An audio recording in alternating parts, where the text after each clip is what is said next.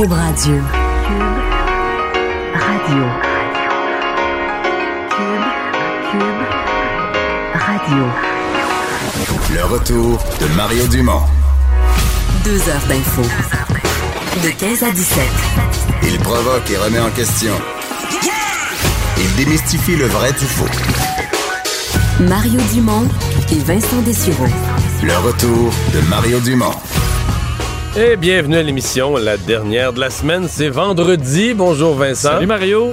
Hey. Un beau soleil aujourd'hui. Oui. Hein, et- Ah ouais. Mais c'est- déjà, hein, c'est moins pire. On dirait que l'hiver est moins dur aujourd'hui. Ben, demain, il va faire moins 15, là, si on va revenir Ah ouais, à la réalité. Mais aujourd'hui, c'est quand même tempéré, beau soleil. Alors, c'est mûr pour des bonnes nouvelles. Bon, est-ce que, est-ce que le mur est construit? Non. Parce que euh, j'ai vu apparaître le, le président euh, Trump, j'ai vu entente, mais il a dit qu'il n'y aurait jamais d'entente, à moins qu'on ait son mur. Là. Euh, non. et- Moi, j'aurais même pensé qu'il fasse le point de presse, je sais pas, moi, avec en salopette, avec euh, un marteau, puis une drill. Euh, T'as une petite pelle de maçonnerie? Ben oui? Non, c'est pas ce qui est ah, arrivé.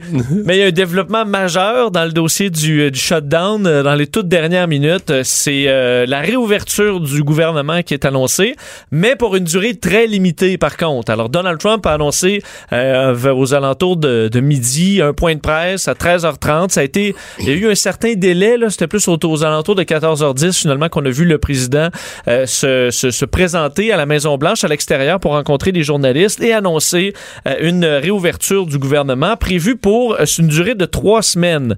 D'ailleurs, une des raisons du délai semble qu'on soit encore en train de négocier les derniers termes de cette entente-là, qui devra être acceptée par le, le Sénat par la suite. Mais donc, on- il y aurait eu un petit délai comme ça. On serait d'ailleurs encore en train de fignoler les derniers détails. Mais ce qu'on annonce, c'est que là, on met la partisanerie pour l'instant de côté et qu'on va financer le gouvernement pour trois semaines en attendant euh, de négocier sur le fond de la question qui est le fameux mur. Ce qui veut dire que Donald Trump a un peu reculé. Donc, il réouvre le gouvernement et il n'y a pas un sou prévu pour le mur.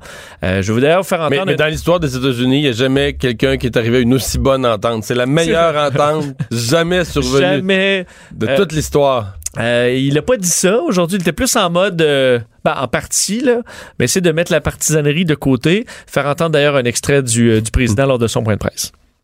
In a short while, I will sign a bill to open our government for three weeks until February 15th. After 36 days of spirited debate and dialogue, I have seen and heard from enough Democrats and Republicans that they are willing to put partisanship aside. I think, and put the security of the American people first. Donc, il y a un peu de fake news dans ce qu'il vient de dire parce qu'on dit qu'entre démocrates et républicains, il sent qu'on est capable de mettre la partisanerie de, de côté et que les démocrates sont entre autres ouverts à euh, s'occuper de la question de la sécurité à la frontière. Mais est-ce qu'il n'est pas en train de redéfinir, euh, parce que là, on a l'impression que les mots changent quand il parle du mur. là. Euh, oui, oui, ils ont changé beaucoup. D'ailleurs, il a parlé de bon qu'on visait encore une, un système de structure, barrière ou clôture. Alors là, on est some kind of physical barrier euh, euh, fence. Là, c'est plus d'un bout à l'autre. là. Non plus. Et ça, il a commencé à le dire dans les derniers jours. Ouais, ouais, que là, euh, il l'a répété aujourd'hui très clairement. Il dit on n'a jamais dit qu'on voulait un mur Ben d'un voyons. océan à l'autre. Tout le monde avait compris ça Mais tout le temps. écoute, on a, on a mitraillé euh, un, un mur à la frontière. Il n'a jamais été question de, d'en faire des petits bouts. Et là, aujourd'hui, c'est ce que Donald Trump disait. Il En a- fait, il y en a déjà des petits bouts, là, des endroits Ben, stratégiques. Là. Absolument. Et en fait, ce qu'il a dit Trump tantôt, c'est euh, il y a déjà des structures naturelles qui existent depuis des millions d'années. Ce que plusieurs personnes lui criaient depuis des mois là, à dire arrêtez de vouloir construire un mur sur toute la frontière. Il y a des centaines, voire des milliers de canyons. kilomètres qui sont où la, la, la, la, séparation entre les États-Unis et le Mexique, c'est des canyons, euh, euh, des rivières infranchissables, des immenses parcs où personne passe. Alors là, il faut croire que c'est- on a entendu raison à ce niveau-là. Ce que disait Donald Trump, c'est qu'on veut faire un mur dans des zones clés euh, qui sont à haut risque. Donc, c'est un peu ce qu'on a déjà. Alors, peut-être d'extensionner, de rallonger les murs ou clôtures déjà existantes euh, dans les zones, euh, par exemple, qui, qui sont populeuses ou dans certains cas, là, une ville carrément, deux villes qui se, euh, qui se côtoient entre les États-Unis et le Mexique. Ben là, peut-être que les démocrates seraient même ouverts à faire ça. Alors, ils ont trois semaines pour s'entendre. Donald Trump a répété aussi au début de... Enfin, il a commencé carrément par ça. Euh, il a rappelé qu'il avait une alternative très puissante. Euh, il dit, tout le monde le sait, je ne vais pas l'utiliser tout de suite, mais il est prêt à l'utiliser s'il faut dans trois semaines, c'est-à-dire le décla- déclarer l'état d'urgence. Alors, on aura trois semaines pour s'entendre, mais est-ce qu'on va encore est-ce qu'on va s'entendre? Je vois pas encore beaucoup de rapprochements, mais au moins, ça permettra aux gens d'avoir une paix dans les prochaines semaines. Ouais, les fonctionnaires vont être contents d'être payés. Oui. On va euh, parler de... Oui, parce qu'on a dit fait beau soleil, là, mais ça, ça ne soustrait pas l'état des trottoirs euh, à Montréal. Les rues plus importantes, il y a quand même un petit peu de, un petit peu de garnotte puis de, de, de sel qui a été mis dans certaines rues. C'est, c'est, c'est la glace. Oui, c'est de la glace un peu partout. Là, le Québec, on aura un refroidissement important dans les prochaines heures. là. on perd euh, quasiment un degré à l'heure dans les prochaines heures jusqu'à demain. Et euh, ça cause beaucoup de glace par endroit, étant donné toute la pluie qu'on a reçue dans les derniers jours.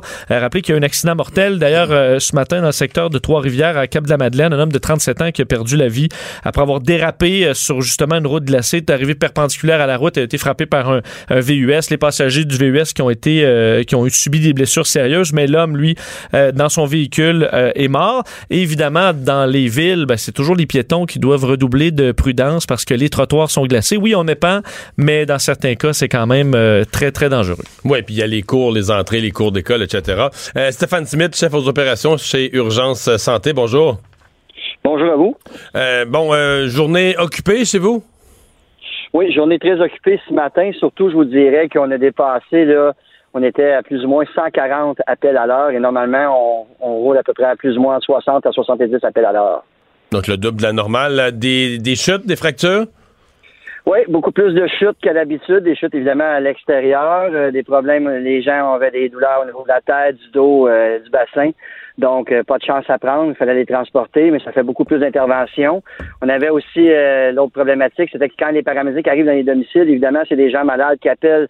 Donc, le domicile n'est pas, les marches sont pas déglacées. Donc, pour que les paramédics puissent euh, évacuer le patient, faut qu'il étende du sel, il faut qu'il casse la glace. Donc, on avait des délais euh, à ce niveau-là aussi. C'était pas évident pour personne. Mais vous faites quoi quand vous arrivez, euh, exemple, si vous arrivez dans une situation un peu plus urgente, là, par exemple, une per- personne a un problème cardiaque, etc., puis que son escalier, l'entrée, c'est sa glace bleue. Là, en même temps, vous pouvez pas, vous pouvez pas vous permettre de pas transporter la personne, mais vous pouvez surtout pas vous permettre d'échapper une, une personne dans l'escalier.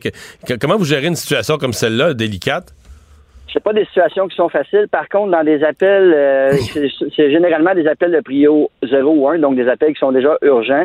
On a le service d'incendie qui est avec nous comme premier répondant, donc ça fait plus euh, de bras et de tête pour travailler. Euh, donc tout le monde met la main à la pâte, donc on casse la glace, on, est, on étend du sel, on prend les précautions nécessaires. On a des bottes avec euh, des crampons justement pour euh, essayer d'éviter les chutes. Il y a toujours un risque. hein. Il y a toujours un risque qu'on échappe le bénéficiaire ou même qu'un paramédic euh, se blesse ou un pompier. Donc, il faut vraiment prendre les précautions, mais c'est vraiment pas un travail facile dans des conditions comme on vit présentement. Ouais. Euh, Avez-vous l'impression que c'est cet après-midi, ça, ça ralentit? Bon, parce qu'évidemment, le, le sel fait son effet. Les trottoirs, les trottoirs sont un peu moins pires qu'ils ne l'étaient tôt ce matin. Tout à fait, M. Dumont. La situation revient tranquillement à la normale. On est présentement plus ou moins à 80 appels à l'heure. Donc, vous voyez, on redescend. Ça va se stabiliser. Par contre, on a mis tous nos effectifs euh, sur la route. Les cadres ont été rappelés au travail. Les cadres qui sont déjà des paramédics de formation euh, ont, tous été sur des ambulances justement pour donner un coup de main là, pour pouvoir passer le, plus d'appels possible. Ah oui, quand vous arrivez à un point, un volume d'appels où même les cadres qui généralement sont plus sur le terrain, euh, ils re- reviennent, reviennent au volant ou reviennent à la civière? Tout à fait. Dans une mesure exceptionnelle comme aujourd'hui, on pourrait comparer ça à un cas d'orange pour un centre hospitalier. C'est le même principe. Donc, à ce moment-là, tous les cadres qui sont formés comme paramédics, puis comme vous disiez, qui ont déjà euh, qui ont d'autres fonctions dans l'organisation, euh, vont mettre la main à la pâte. On va augmenter également le nombre de, de personnes euh, qui vont s'occuper de, de préparer les ambulances. Euh, les répartiteurs médicaux d'urgence, il va en avoir plus parce que une journée comme aujourd'hui, personne mange, tout le monde travaille. C'est excessivement stressant. On doit répondre aux services à la population, mais en même temps, c'est pas des situations qui sont faciles. Est-ce que les, les hôpitaux euh, euh, vous donnent une chance dans ce temps-là, les urgences? Parce que je sais qu'une des, une des choses parfois qui rallonge l'intervention des paramédics, c'est euh, la, la, prise en charge par l'hôpital. Vous, vous n'avez pas le droit, là, on peut le rappeler aux gens, parce que je me suis déjà fait expliquer ça. Tant que la personne n'est pas bien prise en charge à l'hôpital, vous pouvez pas repartir. Est-ce que les hôpitaux vous, vous donnent une chance, savent que là, vous êtes débordé, puis il faut qu'il faut que l'ambulance reparte? Je suis content que vous abordez ce, ce point-là. Oui, effectivement, on a une collaboration euh, des centres hospitaliers, justement, avec qui on communique, pour on leur, on leur émet la situation parce que eux aussi, à ce moment-là, si nous, on a plus de transport, Ouais, eux vont avoir plus de patients. Et effectivement, on peut pas laisser le patient tant que le patient n'a pas été pris en charge par le personnel du centre hospitalier. Donc, il y a une collaboration, mais en même temps, quand on arrive avec huit ambulances qui arrivent dans la même dans le même 30 minutes, euh, les infirmiers et infirmières sur place ne feront pas des miracles, c'est un après l'autre, donc c'est c'est certain qu'il y a des délais. là. Ouais. Stéphane Smith, merci de nous avoir parlé. Merci à vous, bonne journée. Au revoir. Ouais, grosse journée. On s'en, on s'en doute. euh, les, euh, puis c'est pas, c'est pas, euh, pas tout le monde qui tombe qui a besoin de l'ambulance. C'est seulement les cas extrêmes. Là. Mais j'ai l'impression que les urgences, eux aussi, ont dû, euh, ont dû vivre un surplus de travail Oui. aujourd'hui. Et ceux qui ont vu qu'il n'y avait pas euh, déglacé les endroits critiques chez eux, ben là, il, il est trop tard. Ouais, parce que là, c'est durci. là. Hier, je mis des alarmes, tu sais, le balcon, les entrées, parce qu'ensuite, c'est euh, fini, là. Mais moi, hier, c'était comme encore mouillé à l'heure du souper, un peu après. Ouais. C'était trop glacé. Là, ça vaut même pas la peine de mettre du sel. C'était épais. Il y avait de la, Ben, la neige était tellement lourde. Ben moi, j'ai pris de la neige molle qui était, qui était restée tombée. Là, il en restait un peu. J'enlevais la petite croûte de glace, là, puis j'ai tout renvoyé ça là-dessus. Tu sais, des fois, t'es mieux de faire ça. Là. Tu remets au moment où ça va geler, là, juste au moment où ça va geler, tu remets une couche de neige dessus, puis ça fait comme rude. Là, ça, fait, ça, ça évite de faire une glace. Là, Oui, c'est vrai.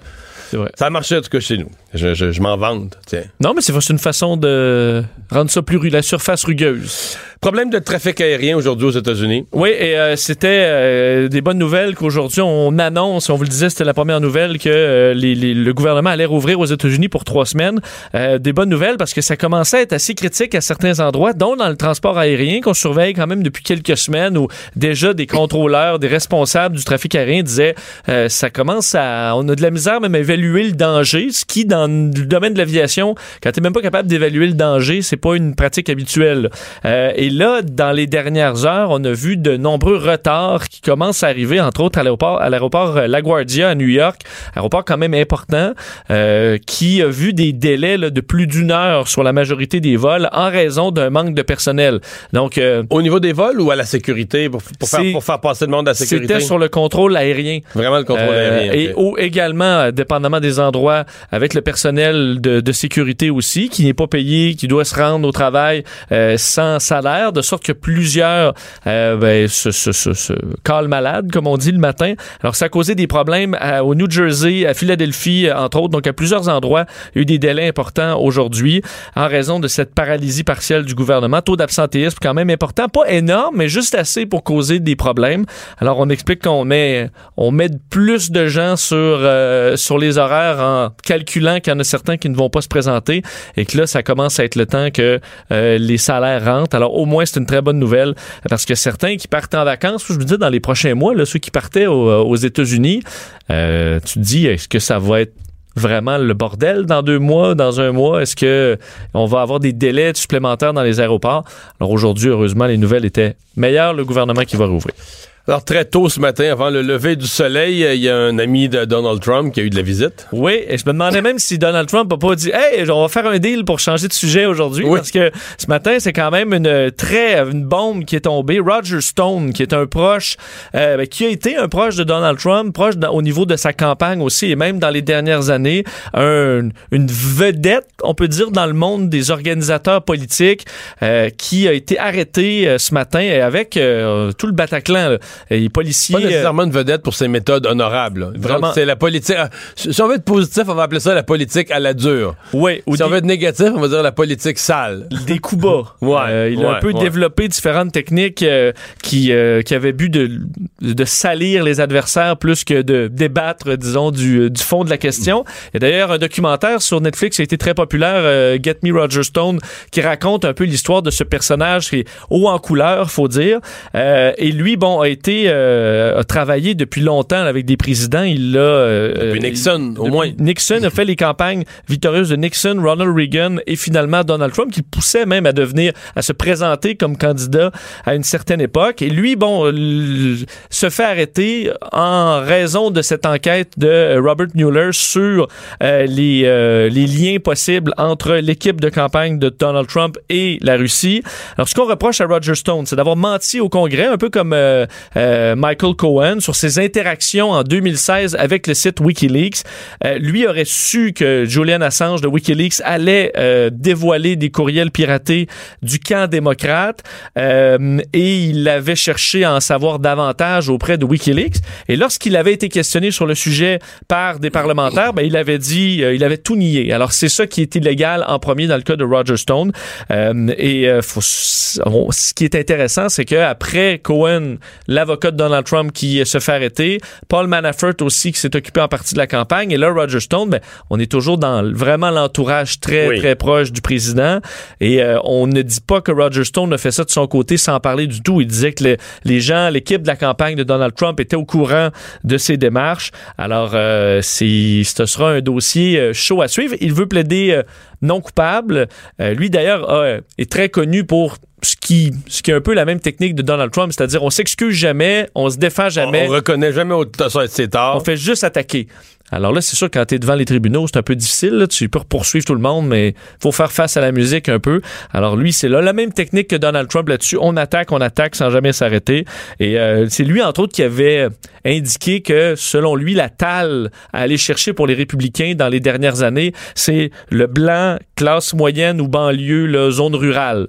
Alors lui avait identifié, c'est ceux-là qu'il faut aller chercher pour être fort dans le Parti républicain et a convaincu, entre autres, Donald Trump d'aller de l'avant avec ce, ce style de campagne campagne qui a été quand même, euh, ben, qui, a amené Donald Trump à la victoire.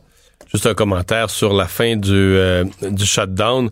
On a l'impression vraiment que les marchés avaient anticipé parce que tu regardes le Dow Jones après-midi. Ouais, est-ce que ça. Ben, tu serais même pas. Écoute, il a monté aujourd'hui, ce, matin, peut-être en anticipant qu'une entente s'en venait ou tout ça, mais si tu regardes après-midi, l'annonce du shutdown, de la fin du shutdown, tu pourrais même pas voir une petite coche. Tu sais, des fois, tu vois la, ligne qui part en montant. On s'emballe un peu, pas du tout. Non, non. Fait que c'est. Parce qu'on a vu des plus hautes, des, plus fortes hausses dans les derniers jours. À date, on a eu des bonnes. Bon, ben, depuis le, mois de janvier, le mois de janvier était excellent. Le mois de janvier, le gouvernement est fermé, l'économie.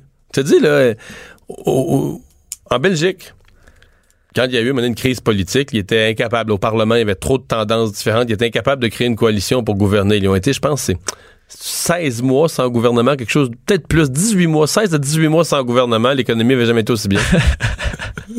ouais, après ça, c'est dur à défendre pour les politiciens quand tu dis finalement les mieux. C'est nous qui créons des. Quand un politicien, nous, c'est nous qui créons les emplois. Ouais. pose, repose une autre question. Le retour de Mario Dumont. Joignez-vous à la discussion. Appelez ou textez. 187 Cube Radio. 1877 827 2346. J'ai regardé ça pendant la pause. Là, c'est une, une entente pour trois semaines, là, laquelle ils sont arrivés, là, mais c'est la meilleure entente. Le président Trump a conclu la meilleure entente de trois semaines de l'histoire des États-Unis. Best ever? Best ever. Tremendous? Je suis content que tu utilises le mot. C'est la meilleure. Great deal? tu penses? Mais euh, ça, je pense. Je sais pas. Tout ce qu'il euh, fait, c'est ce qu'il y a de meilleur qui a jamais été fait. Même lui, il n'a pas utilisé ces mots-là dans sa conférence de presse. Ouais, il a posé parce qu'il est rendu humble. Il a, ah. fait tellement de bonnes choses maintenant qu'il n'y a plus besoin d'utiliser les superlatifs. Ça va de soi. Ben oui, c'est à nous, c'est à nous de faire notre devoir et d'utiliser les superlatifs. Mais il n'y a pas de deal, il n'y a eu aucun avancement sur le fond, là. Aujourd'hui, on s'entend pour trois semaines juste pour payer le monde, puis. Euh, ah, bon. Parce qu'il n'y a pas. Euh, le fond, on s'est pas entendu. La ministre responsable des euh, aînés, Marguerite Blais, qui a fait une annonce euh, ce matin. En fait, c'est vraiment une continuité. Là, son prédécesseur, l'ancien ministre de la Santé, Gaétan Barrette, avait parti ça. Euh, le but, c'est de réduire les prescriptions d'antipsychotiques. Oui, puis c'est un dossier qui est, particulièrement intéressant. Est-ce qu'en réduisant les, les, les, prescriptions d'antipsychotiques auprès de, personnes âgées hébergées dans les CHSLD, est-ce qu'on peut en tirer un gain? Donc, euh, autant au niveau de la, évidemment au niveau de la santé de ces personnes-là, on a fait le, test. Et ce qu'on se rend compte aujourd'hui, euh, au dire de Marguerite Blais, c'est que c'est très positif. Un test qui a été fait auprès de 220 résidents dans 24 unités de centre hébergement de soins de longue durée, euh, qui, bon, ont vu des des, des, des baisses de doses qui ont été données. Mais spectaculaire, là. Spectaculaire. Pour ces 220-là, ils ont baissé de 86 86% euh, dans, euh, des- donc pour, pour les résidents. Et ce qu'on se rend compte, c'est que ça va mieux pour la quasi-totalité de ces, de ces personnes-là qui voient la dose être diminuée. Euh, plusieurs effets positifs. On dit que les gens sont plus éveillés, euh, ont moins de somnolence, donc ça réduit par exemple les chutes, euh, ont, euh, les AVC également. Euh, les gens sont euh, donc sont plus vifs d'esprit, sont capables de communiquer avec leur famille aussi. Alors les, les familles sont contentes. Les familles s'en réjouissent.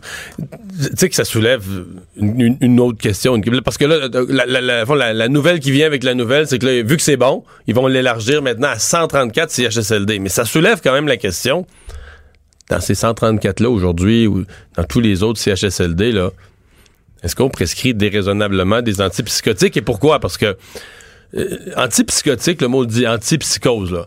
Et les médecins vont continuer à dire que présentement, les gens qui, souffrent de psychose ou de, schizophrénie, ils vont continuer à leur en prescrire. On ne dit pas que ce médicament-là n'est pas utile. C'est juste que dans la vraie vie, Vincent, on l'utilisait pour assommer nos vieux. Là. Tu le vieux éternel, monsieur, il vient perdu un petit peu. Mais tu sais, il est semi-perdu. Il vient perdu un petit peu, là, il prend le corridor. Tu sais, ben, là, ça prend du personnel pour surveiller. Tu sais, ben, ben non, on va l'asseoir dans sa chaise. Là, Là, tu lui donnes l'antipsychotique. Là. Là, il s'assoit, les yeux dans le fixe, un petit filet de bave, là, puis il regarde dans le vide, puis salut. Paix, t'as pas de trouble. Il va pas nulle part. Il, il s'interroge pas sur rien. il- On disait des cas d'agressivité, là, mais tu sais, ça peut être effectivement temporaire. Oui, mais dans les cas d'agressivité forte, là, ils ont pas de Il y, a des- y a des cas, mais à ceux-là, ils les donnent. Quand on dit qu'ils n'ont pas réduit de 100% ils ont réduit de 86% la quantité d'antipsychotiques. Donc, il reste des gens qui en ont absolument besoin. Mais moi, je trouve que c'est une vraie bonne nouvelle. Mais après ça, ben là, c'est sûr que ça prend du personnel, ça prend des gens qui se questionnent, puis qui, qui les traitent comme des êtres humains, mais euh, pour certains, là, ils vont regarder c'est quoi leur vie. Mettons les gens que la musique a été importante dans leur vie, mais plutôt de donner des, plutôt de donner des antipsychotiques, ils leur mettent de la musique. Là, ça les calme, puis ils passent une belle demi-journée. ben, Ouais, puis là, tu dis ça de prendre des ressources supplémentaires, mais ça doit, tu dois sauver quand même beaucoup d'argent en baissant En le- les doses de sorte que tu peux. euh, Ouais. Un peu? euh, Excuse-moi, mais pour vrai, c'est épouvantable ce que je vais dire, mais d'après moi, ça coûte moins cher les assommer, Ouais. aux, les assommer Je aux pilules puis les avoir dans la je chaise. comprends. Il y a un peu, quand même un certain gain. euh, Oui, il y, a une Monétaire. économie, mais sur le total, là, je pense, je pense même que ça a été fait pour faire des économies. Là. Tu manquais de personnel, puis... Euh, fait que là... euh, Je pense à des gens qui ont eu des personnes... Parce que j'en entends aujourd'hui, là, des gens qui disent on a eu des personnes hébergées, là, puis à un moment donné, là, tu sais, grand-papa, grand-maman, hop, tu sais, il était...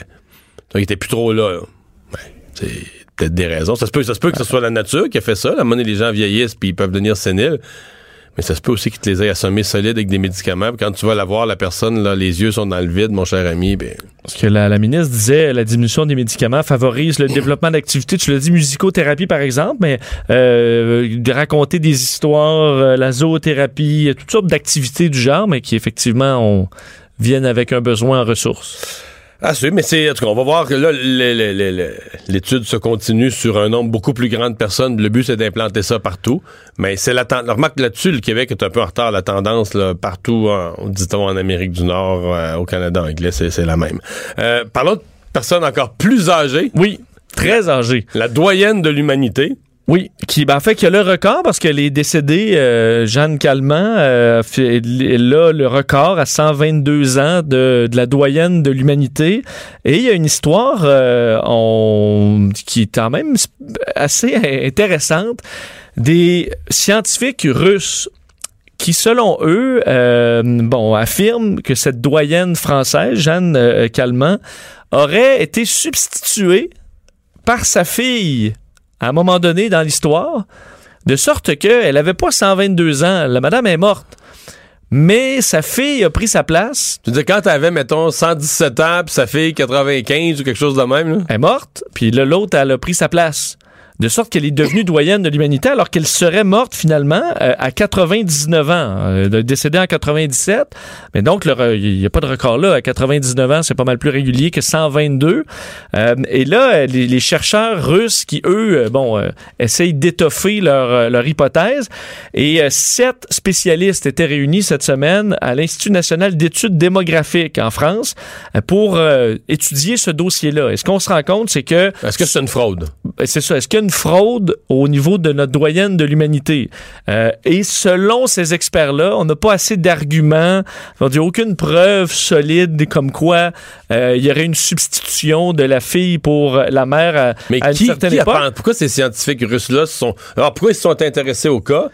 Puis comment ils en sont venus à cette idée-là d'une substitution avec la fille? Là? Ben, eux sont allés euh, sont allés éplucher des biographies, euh, des, des interviews, puis on dit que euh, elle aurait, entre autres au niveau du motif, là, elle aurait voulu la fille éviter de payer des euh, droits de succession. Non, en France, quand tu Ben ouais. te t'hérites, t'es Ouais, obligé ouais. de payer des, euh, de, de, de, de l'impôt, ce qui n'est pas le cas ici. Et là, elle aurait voulu éviter de payer ça en prenant. C'est sûr que si tu faisant ta mère, ben, ouais. T'as pas, pas de frais à payer, alors tu peux par exemple garder la maison ou la fortune familiale. Alors ce serait pour ça. Ça a soulevé de certaines, disons, euh, certains doutes pour les chercheurs russes qui sont allés éplucher là, les biographies, des interviews, des photos. Euh, et là, ce que eux recommandent, c'est d'aller euh, carrément ben, aller prendre des échantillons sur le corps. Évidemment, qui est enterré depuis 1999, euh, depuis 1997. Et ben là, c'est- faut que ça, ça prend certaines autorisations pour faire ça. Et pour l'instant, ça semble pas aller dans ce sens parce que les chercheurs disent il faudra davantage, mais il y a quand même euh, certains éléments qui euh, ont peut-être matière à être recherchés davantage, entre autres euh, la graphologie des signatures. Il faudrait voir parce que peut-être que la signature de la dame aurait changé un peu, des caractéristiques morphologiques. Il faut comprendre, souvent on dit c'est difficile. De, admettons, moi, moi, je pourrais pas te convaincre. Admettons, tu- ton fils pourrait pas te substituer puis arriver ici pour faire le, non. animer le show de radio. Mais d'après compte. mais moi, à 100 ans, C'est ça. Entre 122 versus 99, il- admettons, La le commun des mortels peut Ouais. peut-être pas s'en rendre compte. Ouais, ouais, ouais, ouais. Euh, on, mais tu sais, pr- euh, présentement, là, parce que ça, tu m'as sauvé la question, présentement, la- les doyens de l'humanité, ça se joue pas mal au Japon, hein? Oui. Depuis le, j'ai ça sur Wikipédia, là, depuis le 22 juillet de l'été passé, euh, Shio Miyako, qui était la doyenne de l'humanité, est décédée. Et c'est d'une autre japonaise, Kane Tanaka, qui est âgée de 116 ans. En fait, euh, qui a eu ses 116 ans le 2 janvier. Parce que la ville ou un village aussi qui est réputé pour ses centenaires, un nombre de centenaires euh, très important au Japon, Japon, là, ouais, ouais, justement, ouais, parce vrai, qu'ils c'est ont, vrai, euh, ils, ils étudient même cette population-là pour comprendre pourquoi ils sont, euh, ils ont une longévité pareille. là. Mais moi, c'est quelque chose que j'ai étudié. Puis, euh, j'en ai fini, j'ai fini par en conclure que devenir le doyen de l'humanité, ça donne, c'est énormément de pression. Parce que tu regardes ça, la personne, quand elle obtient le titre, puis c'est médiatisé, tout ça, dans les mois ou l'année ou les deux années qui suivent, il décède. Dit qu'il y a un taux Ben très élevé dis- de mortalité pour les douaniers de l'humanité. Moi, j'en conclus que ça doit être ça, c'est parce qu'ils subissent une énorme pression, puis là, ben, ils passent pas à travers. Parce que, mettons, être le champion du monde en biathlon, il meurt, il meurt beaucoup moins Ben oui. dans l'année qui vient que les doyens de l'humanité. Ouais. On est niaiseux, là. Ben, là, surtout toi. Ah, ah, ah. Le retour de Mario Dumont. Pour nous rejoindre en studio, Studio à commercial cube.radio. Appelez ou textez 187 Cube Radio. 1877 827 2346. Alors, euh, on nous promet à répétition de nouvelles politiques sur l'itinérance pour aider les gens à en sortir. Euh, Est-ce que ça donne des résultats? Hmm, pas certain. Jean Lajoie, journaliste à Cube Radio, est avec nous. Bonjour, Jean. Bonjour Mario, c'est un plaisir d'être ici. Avec, Oui, euh, parce- Oui, parce qu'avec- t'avoir. Oui, parce qu'avec les journées très froides, évidemment, la question se pose toujours, puis on les voit. On est dans un quartier où on les voit là, à notre, euh, près de notre porte parfois, des gens qui, qui sont en, Ouais. à, à moins 30 sur la rue. Euh, C'est c'est ce qui nous a incité, Mario, à aller les voir. C'est le temps froid. évidemment, Ouais. le, froid sibérien qu'on a connu au cours des derniers jours. et, et la première question générale, est-ce que c'est en baisse? Est-ce que est-ce qu'on a des améliorations? Moi, là, j'ai des chiffres qui font peur, c'est-à-dire, et c'est coulé dans le béton parce que les chiffres viennent du RAPSIM, le réseau d'aide aux personnes seules et itinérantes ici à Montréal. Hier, je me suis entretenu assez longuement avec M. Pierre Gaudreau, qui est le coordonnateur euh, du RAPSIM. Et les chiffres qu'il nous donne nous donnent enfin une meilleure idée de la situation actuellement, et c'est en hausse. On dit de 10% Le calcul est fait à partir, enfin, sur la base d'une augmentation annuelle de la fréquentation des refuges. Donc, pour les hommes, 205 000 nuitées. Ça, c'était en 2016-2017, ça fait pas longtemps. Comparativement à 230 000 en 2017-2018, donc en hausse de 10% pour les femmes, 22 000 nuitées en 2016-2017 dans des refuges, en comparaison avec 25 000 en 2017-2018, donc une augmentation de 3 000 nuitées. Il faut bien penser, là, chaque nuitée ne représente pas un itinérant ou une itinérante. C'est plutôt des milliers de sans-abri qui passent plusieurs jours, plusieurs semaines ou encore des mois dans le même refuge ou dans d'autres gîtes. Alors si on fait le total, on arrive annuellement au chiffre quand même important de plus de 200 000 nuitées. À titre d'exemple, la Maison du Père, que tout le monde connaît, c'est une ressource éminemment connue, fréquentée. Elle accueille la Maison du Père 2000 hommes par année. Maintenant, ce qui est plus difficile, c'est sans compter ceux qu'on appelle les, les, les rough sleepers. Ça, ce sont les irréductibles. Comme Roger, ça c'est un itinérant montréalais à qui j'ai parlé récemment. Alors lui, là, il dort à tous les soirs dehors, même s'il fait moins 30, moins 40. Par choix, là. Par choix, c'est sa il décision. Écoutez bien, il va nous le dire. Alors, euh, comme le week-end dernier à Montréal, alors qu'on gelait tout rond, là, lui, il a couché dehors, on l'écoute. Vous dormez dehors? Tout le temps. Vous savez qu'il y a des nouvelles ressources Ouais, ouais, qu'on a ajoutées à l'ex-hôpital Ouais. Royal Victoria? Vous pourriez y aller? Je pourrais, ouais. Mais c'est mon choix de rester dehors parce que j'ai un bon sleeping bag puis ma blonde, ben, elle me réchauffe la nuit. Vous couchez avec votre blonde dans le sleeping bag dehors? Ouais. À quel endroit? Ben, euh, c'est vaste dehors, hein. Près d'une bouche d'air chaud. Non, non, c'est moi la bouche d'air chaud. Puis vous réussissez à dormir? Ben oui, j'étais encore là devant toi, fait que... Sûrement, ouais. Il y a des policiers qui passent pour... euh, Ils nous voient pas, on est cachés. Raison pourquoi il veut pas dire où est-ce qu'il où est-ce qu'il dort. là. Voilà, il se cache. Mais euh, il n'est pas seul à faire ça. Hein.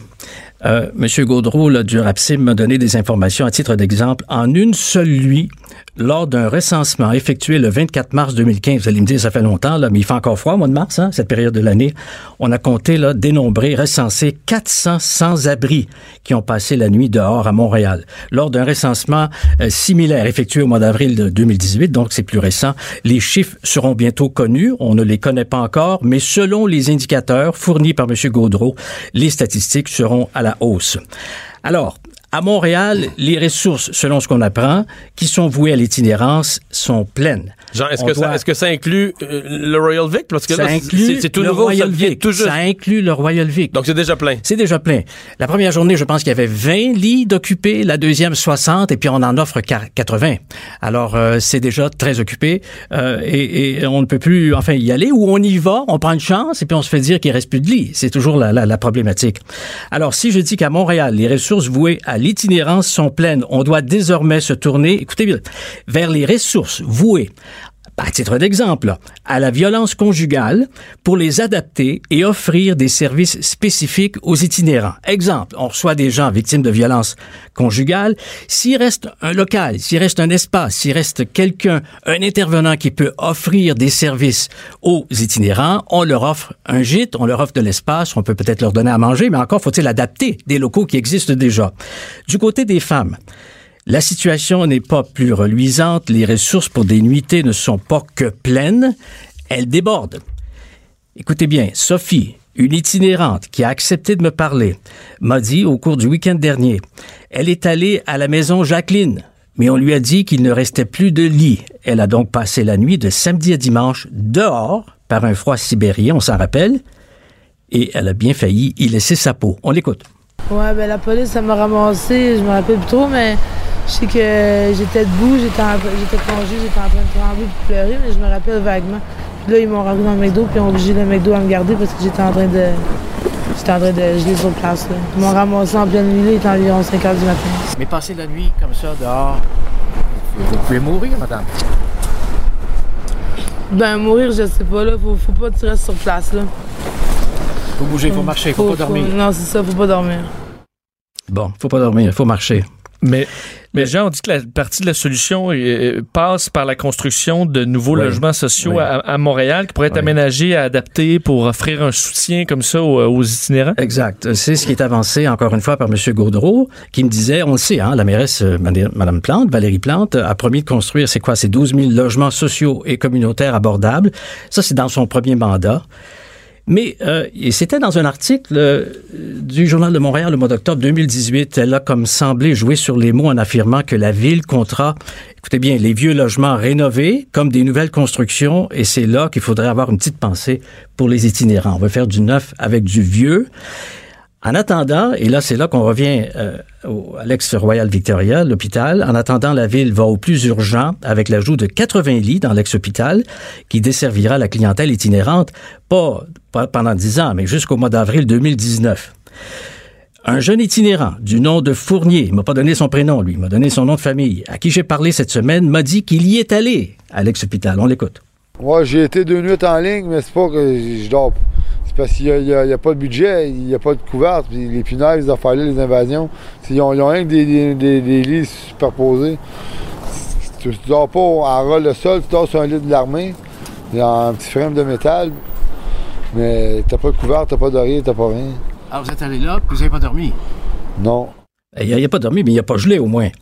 Euh, le garçon m'a dit qu'il est souvent hospitalisé là, parce qu'il peut passer trois jours consécutifs sans dormir. Mario, je vous entendais ce matin, vous avez parlé de Toronto, Oui. qui a un statut euh, assez particulier au Canada.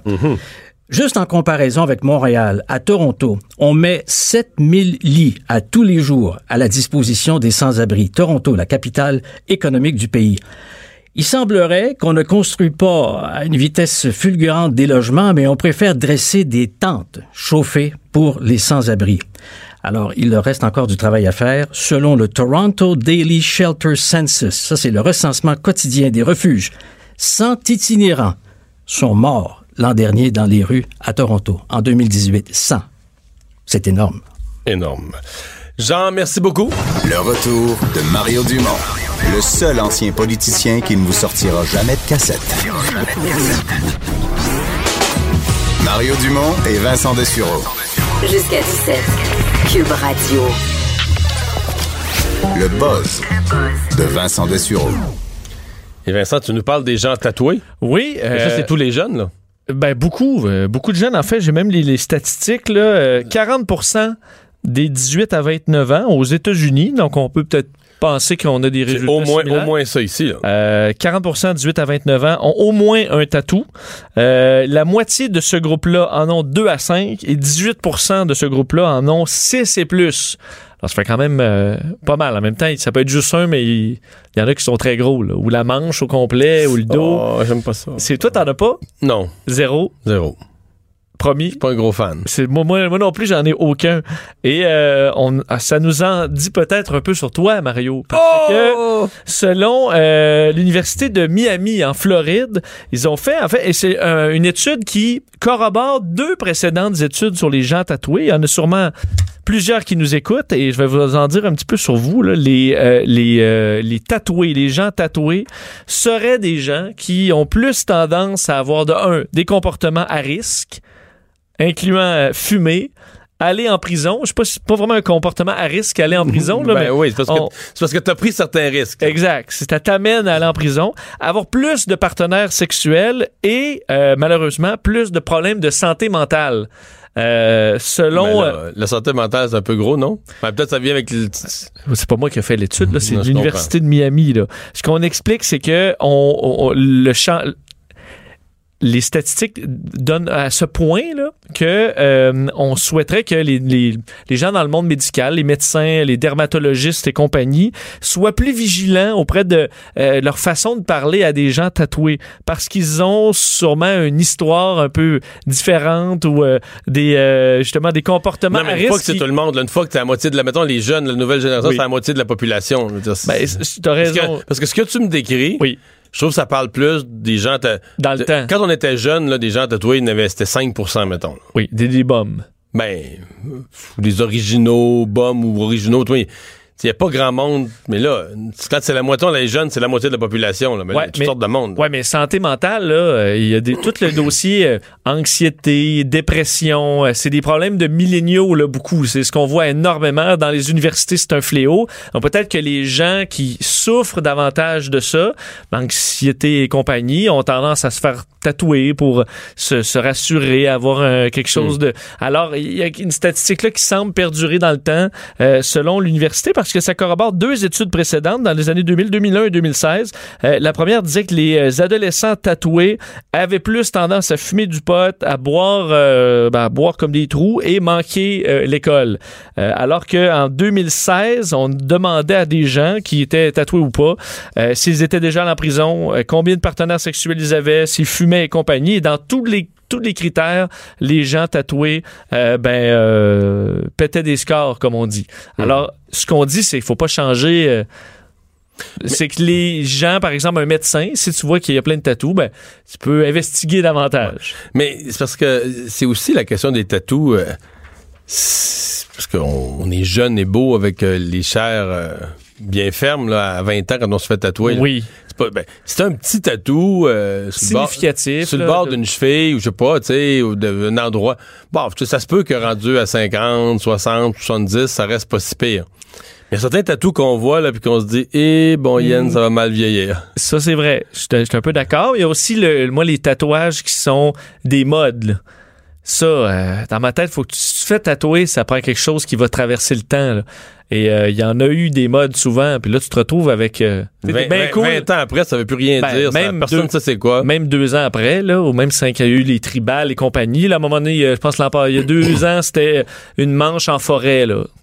Tu sais, des arbres. euh, Désolé de ceux qui, en- qui ont ça, mais ça a été la mode deux ans. là. Il n'y a plus personne qui se fait faire ça, mais parce que là, tu l'as après ça pour la vie, là. Donc, t'auras été à la mode deux ans, puis après, tu peux plus l'être, parce que ton bras, à moins que tu te le fasses détatouer, là. Ça, c'est toute une job, ça a l'air. Oui, ça a l'air que ça fait très mal aussi. Alors, ceux qui. faut toujours y aller pour quelque chose qui vieillira pas.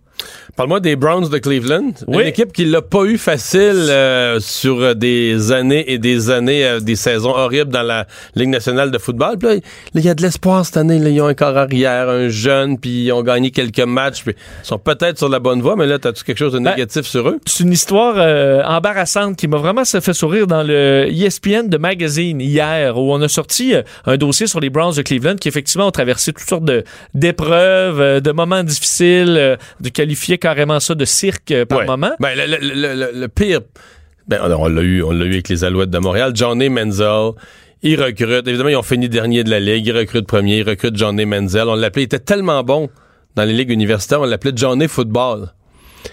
Puis là, il monte sur scène, puis il fait le signe, tu sais, avec tes doigts, là, voulant dire du cash, là, le signe de l'argent, là, tu sais, avec ses doigts, en montant sur scène.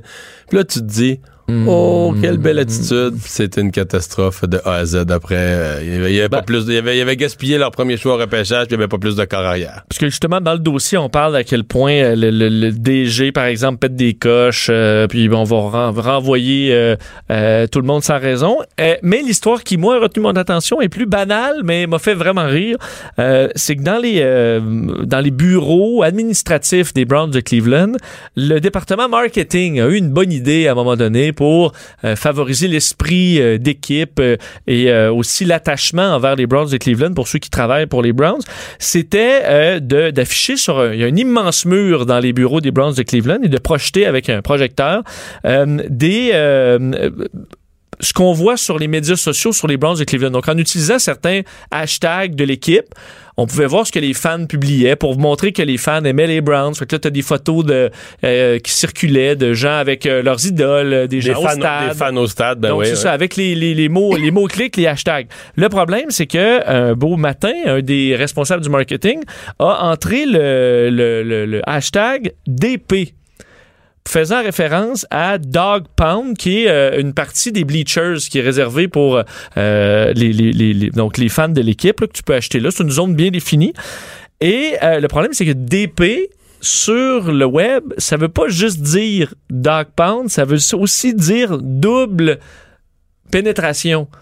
DP. De sorte que la personne naïvement avait jamais euh, pu penser que c'est ce que ça voulait dire sur les réseaux sociaux. Alors en, mettant ça, en l'inscrivant dans le mot-clé, système, ouais. ben, tout ce qui sortait sur l'écran géant, là, avec tous les employés euh, euh, administratifs des Browns de Cleveland, sur le, le mur gigantesque, c'était, écoute, de la pornographie. Comme Solide, on dit, là. solide, là. Pas, pas quelque chose de, de, Pas du léger. c'est pas du léger. Alors, ça aurait pris une vingtaine de minutes avant que quelqu'un soit capable d'éteindre ça parce que les employés réguliers étaient pas capables. Euh, c'est un employé de, de, de la technique là, qui a finalement pu intervenir. Enlever le mot-clic. euh, ben, auprès, éteindre, ben, éteindre le projecteur en, en- en commençant pour réussir à arrêter ça parce que c'était la commotion dans le bureau. Alors, euh, tu sais, une, une fausse bonne idée là, pour le marketing et euh, un peu de naïveté pour... euh, tu sais, parce que moi, pour DP, ça veut dire directeur des programmes. C'est ce qu'on dit souvent dans le monde euh, dans lequel on travaille. Alors, j'aurais faut être prudent, faut être prudent avec euh, un petit code Avec- de deux lettres. Ça peut, ça peut signifier 12 affaires différentes dans 12 domaines. là. Exactement. Alors, faudrait euh, être un petit peu plus vigilant chez les Browns de Cleveland. Le dilemme du café au, Oui. bu- au travail? Un autre truc qui m'a fait sourire, est-ce que t'as- euh, ben là ici on n'a pas une machine, on n'a pas de machine à café, mais admettons que à TVA là, Oui. bon il y, il avait une machine euh, régulière, là. Tu sais où il y a du café puis à un moment donné il faut que t'en refasses. Oui. OK. euh, je veux dire, un pot de café qui est toujours fait, faut t'en fasses un autre. Exact. Admettons qu'il en reste juste assez pour toi ou euh, tu sais qui, qui- Il reste une tasse. une tasse. Est-ce que tu vas sacrifier ton café pour ne pas en refaire aux autres? OK, parce que si tu prends la dernière, T'es obligé de. techniquement, la- la- l'éthique de la situation, c'est que tu prends la dernière, tu vides le filtre, tu nettoies un remets de peu, l'eau, tu remets de l'eau, tu remets ça du prend café. cinq minutes. Est-ce que toi, tu passes ton chemin et tu vas te passer d'un café? Que Moi, ça t'est déjà arrivé? c'est ça, mais j'essaie de passer, mais il y aurait deux chances sur trois que je laisse faire, que je me dise, Ok, ouais, bon. c'est trop compliqué, ouais, je vais laisser faire. Ben, tu vois, tu fais partie euh, de la majorité parce que, euh, ce- ce- bon, une étude auprès de 2000 participants euh, sur les habitudes au travail, on se rend compte que plus de la moitié des employés, si euh, la quantité de café euh, qui est restante dans la machine les oblige à en refaire une batch, euh, ben, plus de la moitié vont laisser tomber leur goût de café. Bon bord de l'eau. Euh, vont boire de l'eau. Ça semble être la même chose justement au, à la cruche à eau. Là, tu sais, euh, c'est à la fin, t'en- tu sais, le filet d'eau diminue. Là. Tu vas tu changes la cruche. tu vas en laisser assez pour pas avoir à changer la cruche. Alors, euh, ce qu'on a tendance à faire peut-être à la maison, euh, c'est-à-dire de boire un peu moins de jus d'orange pour qu'il reste un petit fond pour pas que tu sois obligé d'ouvrir l'autre ou d'aller en chercher au dépanneur, ben ça se transmet au travail. Et euh, on devient... Enfin, notre goût de café passe vite quand on est obligé d'en faire pour les autres. C'est maintenant euh, confirmé. Puis dans les autres petits détails qu'on donnait là-dessus, on dit que beaucoup de euh, beaucoup d'employés, on dit 4 sur 5, détestaient le small talk. Mais moi, je pensais que c'était au contraire, tout le monde aimait ça. Ben Peut-être oui. que je suis le fatigant dans le poste. Parce qu'on disait entre autres parler de parler de sport, euh, parler de la météo, euh, des plans gens du week-end. ça. semblait irriter beaucoup de, Ben voyons, beaucoup voyons, de gens. voyons, voyons. Alors que La machine à café, justement, tout le monde aime ça? ben, abs- absolument. Et à la question sur les contacts physiques, alors qu'on est dans une époque où on dit est-ce que tout contact physique avec des collègues est inacceptable, ben, une majorité disait non, écoute, des becs sur les joues, euh, un high five, euh, un câlin, même avec un employé euh, qui, euh, écoute, euh, si c'est acceptable, mais il n'y a pas de problème. Alors, il y a peut-être une, une trop grande peur à pas se, se donner une tape dans le dos parce qu'on dit aujourd'hui on peut plus se toucher. Non. que dans le bureau quand même il y a une, on- on- une acceptation de ça où euh, les gens veulent se, se toucher mais veulent sont pas prêts à faire du café pour l'autre personne par contre. C'est sûr que c'est inquiétant pour les boss parce que tu te dis, euh, tu sais, si le monde se prive de café pour pas faire, j'ai-tu vraiment un bureau de monde évaillant? ben non. J'ai-tu vraiment une bonne gang de travailleurs là, tu sais, qui sont prêts à s'ouvrir, à se défoncer, à se donner le cœur? Pour... Pour l'équipe, là, clairement pas. Ben d'ailleurs, à TVA, euh, sur l'étage de Salut Bonjour, il y a une machine où, et pendant oh, des mois, là, j'ai fait ça et essayé de l'éviter, mais parce que j'osais pas demander comment la machine marchait. Elle avait l'air simple, mais tu sais, c'est une machine un peu plus commerciale, qui finalement est d'une Fait que tu te simplicité. privais de café? Oui. Ou, je- ben, en fait, ou j'en prenais un peu moins pour rester un- assez de fond pour avoir l'air correct. là. Puis à un moment donné, j'ai j'ai quelqu'un qui m'a expliqué comment, puis là, je le, j'avais même, j'éprouvais du plaisir à le faire. Ah, tu Parce vois. que quand les collègues arrivent puis te voient le faire, ben là, tu gagnes des points. C'est vrai, là, tu deviens un gars euh, Un exemplaire. gars d'équipe et exemple. Ça t'aime ça. Le retour de Mario Dumont. Jusqu'à 17, parce qu'il ne prend rien à la légère. Il ne pèse jamais ses mots. Cube Radio. Alors Vincent, dans l'actualité cet après-midi, le président Donald Trump, il avait dit qu'il ne céderait jamais sur le shutdown tant qu'il n'aurait pas son mur, mais là on a il a cédé temporairement. Temporairement, exact. Euh, Donald Trump va réouvrir le gouvernement. Euh, c'est ce qu'il a annoncé un petit peu plus tôt aujourd'hui. Euh, C'était prévu vers 13h30. Ça a été un peu euh, repoussé de ce qu'on comprend en raison de dernières tractations entre démocrates et républicains pour en arriver à, cette entente euh, temporaire. Le président qui euh, veut donc euh, se donner un peu de temps pour régler la question de fond. Alors, il n'y a aucun, il n'y a pas un dollar qui ira au mur, alors que Donald Trump avait répété que jamais il allait rouvrir le, gouvernement à moins d'avoir son 5,7 milliards pour le mur. Il avait dit prêt, être prêt à faire des années de shutdown s'il le fallait. Ben là, on réouvre temporairement. Il a tenu à rappeler que il a toujours cette alternative puissante de déclarer l'état d'urgence. Alors, ce sera peut-être ça qui nous attendra dans trois semaines si on ne règle pas la question de fond. Je vais faire entendre d'ailleurs le, le, le président qui avait un ton un peu plus euh, conciliant en disant que démocrates et républicains avaient mis la partisanerie de côté aujourd'hui. In a short while, I will sign a bill to open our government for three weeks until February 15th. After 36 days of spirited debate and dialogue, I have seen and heard from enough Democrats and Republicans that they are willing to put partisanship aside, I think, and put the security of the American people first.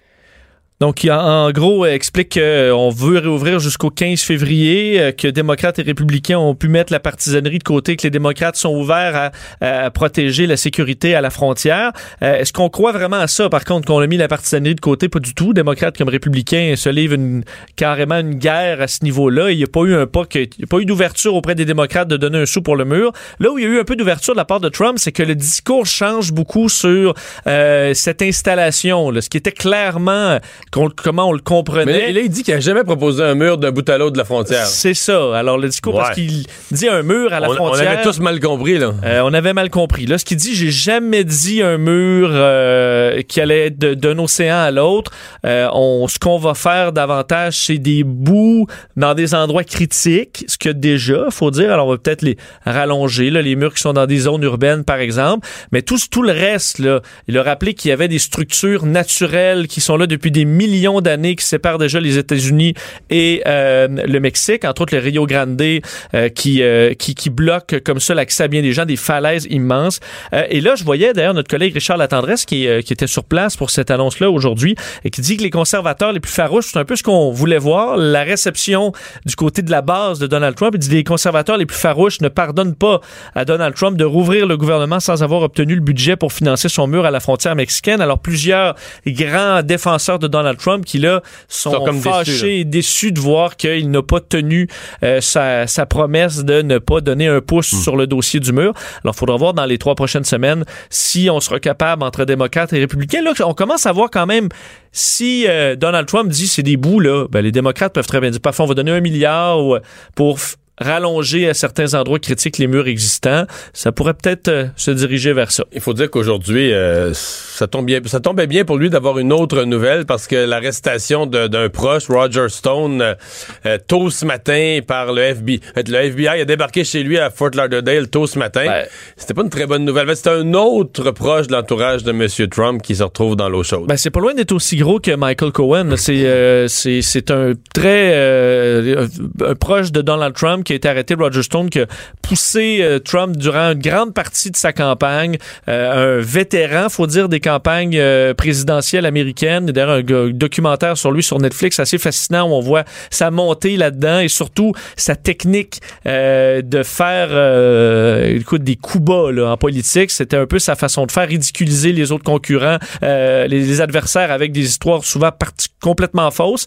Alors lui a été arrêté dans toute cette enquête de Robert Mueller pour avoir menti sur des liens entre lui et WikiLeaks qui s'apprêtait à dévoiler des, euh, des courriels piratés du camp démocrate. Alors là, on est très près de Donald Trump. Il y a eu Paul Manafort, c'est, Michael Cohen et maintenant euh, Roger Stone. Alors on est tout autour du président et Robert Mueller qui semble euh, se rapprocher de sa cible, disons, de plus en plus. Puis justement, ça c'est un peu comme dans des séries. Mais tu sais ce que Donald Trump, ce matin, en voyant ça, a dit, OK, il faut trouver une nouvelle qui va reprendre le dessus là-dessus. En tout cas, ça tombait bien, cette, euh, cette réouverture du gouvernement aujourd'hui. Navigation sur le Saint-Laurent. Hier, on annonçait qu'on avait finalement réussi à faire un chenal à travers les glaces. Est-ce que c'est rebloqué? Oui, ça a été euh, bloqué à nouveau aujourd'hui. En fait, c'est que oui, on avait ouvert euh, le bon la voie maritime euh, dans les dernières heures.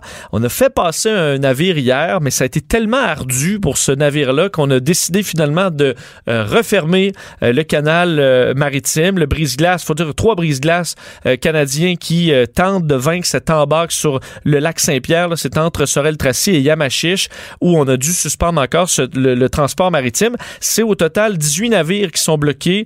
À Montréal, 8, à Trois-Rivières, 6, aux Escoumins, 4 qui ne peuvent circuler encore euh, à l'heure actuelle. Au début de notre émission, il y a à peu près une heure, on envoyait une nouvelle patrouille de glace euh, en d'un des navires de, de la garde côtière qui va aller faire un état de la situation et voir si on est capable de réouvrir ou pas. Alors, euh, c'est compliqué. C'est encore plus de 9 km de, de bouchons carrément qui obstruent la circulation fluviale, qui est quand même un axe économique important pour, pour le pays. C'est pas énormément de bateaux. Comme je vous disais, c'est quand même 18 navires qui doivent reporter leur arrivée pas mal.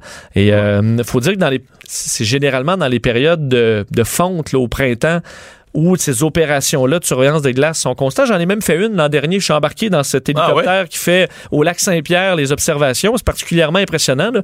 Eux survolent, vont guider les navires. Ils ont aussi un, un, euh, des euh, aéroglisseurs qui sont en dessous carrément là, au pont La Violette, qui sont basés là et vont aller déglacer euh, euh, lors du dégel pour s'assurer que tout ça coule et qu'on garde le chemin ouvert. Mais euh, c'est, je pense, rare qu'on ait des opérations de cette ampleur-là fin janvier. là. Mais on a eu on a eu un peu de tout comme météo, puis ça a fait le phénomène. Exactement. Euh, un jeune qui est accusé de... Ben, c'est c'est bizarre un peu, c'est un jeune d'ici accusé de menaces sur des écoles américaines. Oui, et on se souvient de cette histoire-là. On, en a parlé dans l'émission euh, des, euh, des écoles aux États-Unis qui avaient euh, bon, déclenché, dé- déclenché l'état d'urgence à la suite de menaces d'attentats. Euh, ben, finalement, c'est un adolescent montréalais qui était l'auteur de ces menaces, accusé aujourd'hui d'avoir fait croire qu'il allait commettre une tuerie dans les écoles américaines. C'est vraiment une une menace, le faire croire parce qu'il n'avait même pas de passeport pour se rendre aux États-Unis. Alors c'était vraiment pour faire peur plus, connerie, hein. plus qu'autre chose. Euh, il l'avait écrit via Twitter. euh, J'espère que vous savez que je vais venir à l'école avec un Glock euh, pour abattre le plus d'enfants possible. C'est ce qu'il avait envoyé, par exemple, à euh, une, euh, bon, une école primaire de Pennsylvanie il y a deux semaines. Euh, les six écoles touchées avaient été fermées. Euh, évidemment, avec tout ce qui s'est passé aux États-Unis, on prend pas de chance. On avait fait un déploiement impressionnant de policiers, des gens du FBI pour faire enquête. On avait rapidement pu isoler euh, que c'était à Montréal que ça se passait. Alors, on avait avisé les policiers de Montréal, la GRC, qu'on avait besoin de trouver quelqu'un ici. Finalement, on avait retracé cet adolescent de 15 ans euh, qui n'est pas identifié, évidemment, parce qu'il est mineur, euh, a été accusé, libéré sous promesse de comparaître. Il est, euh, depuis son arrestation, euh, libéré, mais a plusieurs euh, conditions, évidemment, entre autres, de ne pas utiliser les réseaux sociaux sans la supervision de ses parents, devra rester au Québec aussi, aller à l'école et être un, bon élève. Alors, c'est ce qu'on comprend pour l'instant. Et là, évidemment, il est devant la, Chambre jeunesse de la Cour du Québec. Il a passé devant les tribunaux, donc aujourd'hui. Et euh, un petit mot sur euh, cette euh, nouvelle ce matin. Les personnes avec des belles voitures, des voitures de luxe, seraient épargnées lorsque vient le temps. Parce que là, pour déneiger, évidemment, euh, c'est le remorquage. Quand on décide qu'on dé- qu'on déneige un, un bord de rue, le côté gauche, le côté droit, on indique aux gens de quitter. Puis s'il y a une auto qui reste, on la remorque. Mais là, on hésite à remorquer euh, la voiture à 100 000 piastres, là. Ouais, petit dossier intéressant quand même. On, souvent, on dirait les riches qui payent pas, là, pour plein d'affaires. Et c'est un peu ce qui arrive avec euh, le remorquage à Montréal. Dossier euh, du, du, bureau d'enquête de QMI qui dévoile que les employés de déneigement et les remorqueurs sont très réticents à remorquer des véhicules de luxe pour, euh, ben, pour deux raisons. En fait, ils ont peur d'être poursuivis par les propriétaires pour des dommages, entre autres parce que c'est une voiture de grand luxe. Ben, évidemment, des petits dommages, euh, la facture monte pas mal plus. Il y a des gens qui peuvent plus Ouais, se défendre. De fois, si tu brises une Lamborghini ou si tu brises une Jaguar, ou c'est... c'est- Je risque plus de te faire poursuivre par le propriétaire que si t'écorches ma, Oui. ma Toyota. là. Oui, puis, je veux dire, le, le remplacement du pare-brise euh, risque de te faire, euh, te faire tomber les cheveux. C'est pas le même prix. Et l'autre dossier, c'est les euh, tractions intégrales. Il semble que les tractions intégrales, on doit les remorquer sur des plateformes, ce qui a en minorité dans les rues de Montréal pendant les opérations d'enneigement. D'habitude, on tire la voiture et ça, la tirer comme ça, ça peut endommager le véhicule. Et encore là, on craint de se faire poursuivre. Alors, euh, par nécessité, euh, par simplicité, les remorqueurs qui préfèrent carrément sauter les voitures de luxe et euh, passer on la laisse là, puis euh, on contourne. On contourne, c'est ce qu'on peut comprendre. Et aujourd'hui, la mairesse de Montréal, Valérie Plante, a réagi disant que c'était inacceptable. Euh, c'est une situation dont je viens d'être mise au courant. Je pense que c'est inacceptable. Il ne devrait pas y avoir un traitement différent selon la voiture que l'on conduit. Ça devrait être les mêmes lois pour tout le monde. C'est ce que la mairesse a dit euh, aujourd'hui. Et elle veut s'organiser pour que la ville soit tout simplement mieux protégée contre les poursuites pour régler ce problème-là. Alors pour éviter tout simplement d'être euh, d'être poursuivi. Alors c'est ce qu'elle a c'est ce qu'elle a sorti aujourd'hui la mairesse pour euh, pour défendre ceux qui ont des voitures euh, de monsieur et madame tout le monde comme moi. Mario Dumont et Vincent Dessureau. Le retour de Mario Dumont. Après l'avoir lu et regardé, il était temps de l'écouter. Cube Radio. Alors, vous avez peut-être vu ça dans le journal ce matin. Euh, Est-ce que l'histoire du scandale Norbourg pourrait être adaptée au cinéma? Euh, Vincent, il y, a, il y a un cinéaste, Maxime Giroux, prépare le film. Euh, on, est, on essaie de se faire financer. Ben, Et- je trouve ça intéressant aussi dans la mesure où ça fait un, ça fait un certain temps, donc l'histoire on l'a plus nécessairement en tête. Des fois on sort les films, là, tu sais. euh, En fait, les Deux plus, jeunes, ans après. les plus jeunes, là, les gens de, de 30 ans et moins, doivent à peine savoir de quoi on parle parce Absolument. que Lacroix a été condamné quoi en prison? A été condamné, je pense, en 2009. Fait que ça fait, ça fait presque 10 ans, là, la, la- la condamnation, donc l'histoire date. Euh, mais j'étais curieux aujourd'hui de voir parce que vraiment, il y a, pour les victimes, là, il y a vraiment deux façons complètement différentes de regarder ça. Un film, euh, on peut voir ça euh, positivement dans le sens d'un devoir de mémoire. On peut voir ça négativement aussi, dans le sens que c'est un scandale, puis qu'on pourrait voir ça que quelqu'un va comme l'exploiter au cinéma. Euh, Michel Vézina, ancien co-porte-parole de l'association euh, des victimes de Norbourg, est avec nous. Euh, bonjour Michel. Bonjour, ça va bien? Ça va très bien. Euh, on on s'était parlé euh, quand, quand j'étais en politique puis que je défendais les victimes de Exact. Norbourg, mais 10-12 ans après, le lot a coulé sous les ponts. Est-ce que, est-ce que vous pensez encore à ça souvent? Est-ce que vous vivez encore avec cette frustration-là? Vous avez perdu évidemment beaucoup d'argent. C'est, ou bien c'est, Oui, c'est, euh, pense que le temps a fait, fait oublier les choses, puis euh, euh, j'ai tourné la page euh, lorsqu'on a eu le règlement en 2011. Alors, euh, mais par contre, euh, j'ai des euh, j'ai beaucoup de souvenirs de ce- cette affaire-là parce qu'on peut pas les oublier. Ouais. Quand, vous dites que vous avez eu un règlement, euh, c'est un règlement que c'est c'est mieux que rien. Vous allez me dire, vous avez récupéré, il y a une partie de l'argent qu'on a repris de Vincent Lacroix qui vous a été retourné, puis il fallait soustraire les frais d'avocat. Euh, Vous êtes loin d'avoir... j'ai perdu euh, soit, euh, 33 de, de mes biens, euh, presque 100 000. Ouais, c'est pas mal, hein? C'est un gros montant pour un petit travaillant comme moi qui a travaillé toute une vie pour le ramasser. Ouais, c'est ça. Ouais. Michel, l'idée d'un film, à première Oui. vue, là, l'idée d'un film, ça, ça a du bon sens, ça a pas de bon sens, ça vous insulte ou ça vous plaît comme devoir de mémoire de montrer ça, ce que ça a été? Euh, vous savez, euh, je pense que faire un film, si ça peut démontrer euh, exactement ce qui s'est passé dans ce scandale-là, ça peut peut-être aider beaucoup de gens. Moi, je suis d'accord avec ça. Ouais.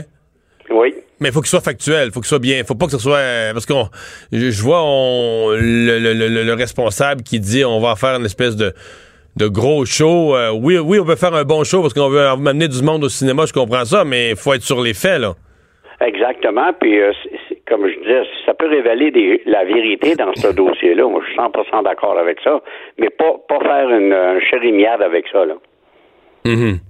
Euh, et c'est quoi la vérité pour vous? C'est, si je vous demandais, vous, de la raconter, l'histoire, comme, comme vous la voyez, là, de Vincent Lacroix, du gouvernement qui l'a aidé au début, de, comment vous la, avec du recul, là, des années après, comment vous la voyez? Comment vous raconteriez, là, résumé, résumé, là, en quelques mots, qu'est-ce qui est arrivé?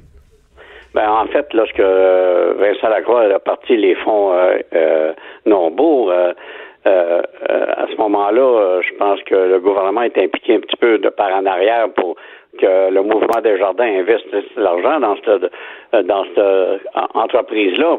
Puis euh, quelques années plus tard, euh, Vincent Lacroix avait volé 20 millions au mouvement des jardins. Et c'est là que le, le- le gros scandale s'est enchaîné parce qu'avec l'aide du gouvernement, il été sauvé de la faillite.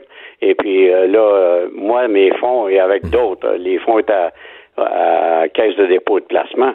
Et pour faire une histoire un petit peu plus courte, nos fonds à nous, qui étaient les fonds évolution, ont servi à rembourser euh, le mouvement des jardins de leur perte. Donc, Ça, la caisse- vous, c'est la vous, votre, fonds, votre fonds évolution, ouais. votre fonds évolution était à la caisse de dépôt. Exact. Puis ils l'ont vendu, euh, ils l'ont vendu à à Norbeau. Vincent Lacroix pour rembourser le mouvement des jardins qui s'était fait voler 20 millions euh, en 2000, il y a- en- de 98 à 2000. Parce que vous-même, vous avez jamais confié d'argent à Vincent Lacroix ou à ses fonds, là. Non, absolument pas. C'est le transfert de la caisse de dépôt qui a fait que notre argent s'est rendu chez euh, Norbeau. Incroyable. Euh, Le fait que c'était chez Norbeau par la porte d'en arrière, ben l'OMF n'a pas pu nous dédommager parce qu'on n'était pas impliqué directement avec Vincent Lacroix. C'est la raison pour laquelle on est obligé de prendre des avocats pour nous défendre. Ouais. Dans le film, euh, Michel, parce qu'il y a des choses qui ont, qui ont été un peu racontées. Il y a eu un livre quand même, mais pensez-vous que on, on raconte, là, il y avait un, il y avait un, un restaurant euh, qui roulait quasiment rien qu'avec Vincent Lacroix puis ses cadres, là, pas loin de Norbeau. Euh, Ouais. C'était tous les soirs, les gros, tous les soirs, les grosses bouteilles de vin, les gros repas, la grosse vie, ça dépensait avec l'argent de tout le monde. Euh, Voulez-vous qu'on monte ça? Faut-tu qu'on monte ça à TV? Faut-tu, dans le film, on, en met-tu en masse la, la- la vérité, oui, ou ça va vous écœurer? Ben, non, ça m'écœurera pas, parce que si c'est la vérité, il n'y a, il y a rien qui m'a fait plus plaisir de, de faire connaître aux gens qu'est-ce qui s'est passé vraiment, puis empêcher d'autres scandales dans le futur. C'est de même que je vois les choses. Ouais. Parce qu'on n'est pas sûr que nos, nos autorités financières qui sont là. Je comprends qu'il y a eu des réformes après, là, disons, qui. Mais euh, le- le- nos autorités financières qui devaient protéger le public, c'était des chiens pas trop avec pas trop des, des, des- des grosses mâchoires à cette époque-là. C'était pas, c'était pas des pitbulls, là, marquez bien, comme on dit. La Croix a fait des que. chiens euh, avec qui se fait aller à la queue, puis euh, ils laissent aller les choses. Là. Ouais. Les, les- les épargnants n'ont pas été. Parce que l'AMF qui a, qui a quand même autorisé la transaction de, de la caisse de dépôt à Vincent Lacroix. Là. Non, oui, ça avait été Ça a autorisé. supposé notre chien de garde, ça. Ouais. Euh, est-ce que est-ce que les gens qui les, concepteurs du film ou euh, à votre connaissance est-ce qu'ils ont contacté des victimes pour savoir l'autre côté de la médaille euh, comment comment ça s'est vécu ou c'est je je vais vous poser la question autrement si vous ils vous contactaient euh, seriez-vous enclin à dire à leur raconter l'histoire comment vous l'avez vécu etc Ah, ben définitivement. Moi, je suis ouvert à ça parce que, comme je disais, puis je, euh, je, je vais le répéter, euh, ça peut aider les gens à pas se faire avoir puis mettre les chiens de garde plus en, en alerte. Moi, je vais le faire avec euh, les bras ouverts. Là. Ça, ça, ça va faire plaisir. Mhm. Vincent Lacroix avait avait écopé de 18 ans de prison il en a fait Il en a- il en a fait le tiers. il en a fait le tiers Le sixième, excusez, dans le temps, la loi était du Ah sixième. oui, Il y a c'est vrai, c'est vrai. Ben, Pour ça, il a fait, il a fait un peu on l'avait vu, là, il avait fait un certain temps de travaux communautaires. Ouais. Vous, vous restez avec quelle idée? Il a payé pour son crime ou pas assez? Ou vous en foutez maintenant, vous avez tourné la page? Comment vous, quand vous repensez à ça, là? Ben, euh, sur le moment, j'étais piqué au vif de savoir qu'il y avait une petite sentence de même, puis surtout que dans le temps, on faisait le sixième de sa peine. Mais aujourd'hui, avec du recul, je m'en fous royalement. Parce que j'ai eu un règlement quand même qui m'a permis à, à reprendre une vie plus normale, puis euh, voir à mes affaires. Là. Vous, évalueriez combien, parce que je me souviens d'une époque là, où vous étiez, euh, c'était quasiment toute votre vie, là, vous pensiez rien qu'à ça, Ben ça oui. vous empêchait de dormir. Vous metteriez combien de, euh, parce que là, vous êtes rendu, euh, vous approchez des âges vénérables quand même, Michel, là? Oui, j'approche 80. Ouais, c'est ça. Mais- J'avais quand même euh, 76 ans. Mais là, vous, vous Euh, mettez... plus que ça, j'avais 66 ans quand ça, ça s'est produit. Puis ça, ça- ça- c'est un événement qui a eu lieu en 2015. Ça euh, en 2005, ça s'est réglé à hors, hors cours en 2011. Puis au début de 2011, mais j'ai eu mon argent vers la fin de l'année 2011. Donc, on pourrait-tu dire que il y a six ans de votre vie là, qui, qui ont... Ah, perdu complètement. Dans l'affaire Norbeau. Ah, oui, oui, À se faire vo- à se faire- définitivement. à Puis se faire ça- ça a voler. A été un coup dur pour toute la famille, dans le fond. Mes enfants, ma femme, puis tout ça, là, euh, la- mes frères, la parenté, là, ils, ils ont trouvé ça très difficile. Ouais. Puis, puis- puis il y a- Ça laisse des marques. Ouais. Puis il y a vous, puis il y a d'autres cas, parce que moi, j'en avais accompagné. On se souvient, peut-être peut-être vous allez être meilleur que moi pour me souvenir de son de votre nom, mais votre euh, euh, personne que vous avez côtoyé dans ce dossier-là, qui lui, Oui. c'était pas son argent, là, c'était l'argent de ses, de ses petits-enfants parce que son, le père et la mère des enfants avaient été tués d'un accident d'auto, puis l'argent des, des assurances, d'avoir l'argent pour l'avenir de ces Ouais, enfants-là. c'est avait- M. Jean Guillaud. Monsieur Hull, c'est ça. Lui, c'était l'argent de ses Si vous voulez les noms principaux là, qui ont été euh, euh, qui m'ont aidé à, à faire le règlement, là, il y a eu le docteur Pellmans, Gilles Viel, le courtier de Québec, Réal Ouimet, l'ancien policier de Bromont, C'est vrai, c'est euh, vrai. Jean-Guy Hull, qui était le grand-père des deux petites filles qui a perdu, euh, qui en a- dont il en a perdu une euh, lors de l'accident avec son fils et sa bru. Ah ouais, c'est ça. Ça, c'est des gens qui ont, ils ont eu des coups durs aussi énormément. Regardez euh, Ouimet- Réal Ouimet qui a perdu euh, euh, à ce moment-là, lui aussi, au-dessus de 300 000, puis il est obligé de retourner travailler. C'était un ancien policier de la, de la ville de, Brom- de Bromont. C'était le directeur de la police. Fait que ça aussi, c'était pas drôle. Bon, ben, C'est des moments difficiles pour tout ce monde-là. dernière question. Oui. Si le film est fait, euh, est-ce que vous êtes là à la première? Est-ce que vous êtes, euh, si on vous invite, est-ce que vous voulez aller, aller voir ça, euh, prêt à m'en reparler, puis on regarde le film ensemble, puis on en rediscute? Ah, ça, je suis ouvert à ça. Parfait. On Ben, va voir à ce moment-là si les, les vraies choses ont été sorties, puis si la vérité correspond à ce qui est arrivé. ça, ça, vous, vous y tenez, là. Que ce soit, Ah, pas, que oui, soit moi, pas, un- euh, que ce soit pas un show pour amener, pas un show pour utiliser le nom de Norbeau pour, ouais. C'est pour faire comprendre les gens. C'est tout simplement ça. Puis ça peut aider à éviter ces, ces causes-là parce que c'est euh, c'est très malheureux pour les gens qui subissent ça, ces pertes-là. Ouais. Surtout à l'âge dont j'étais rendu. Ouais. Quand ça vous arrive, euh, ça faisait trois ans que j'étais en pension euh, quand c'est arrivé, ça, ça n'a pas été drôle. J'étais retourné travailler euh, jusqu'à 72 ans. J'ai pris ma retraite formelle euh, à 72 ans. Fait que Imaginez-vous, ça fait pas énormément de temps, ça, va faire 8 ans là. Je vais avoir 80 au mois de mai. Mhm.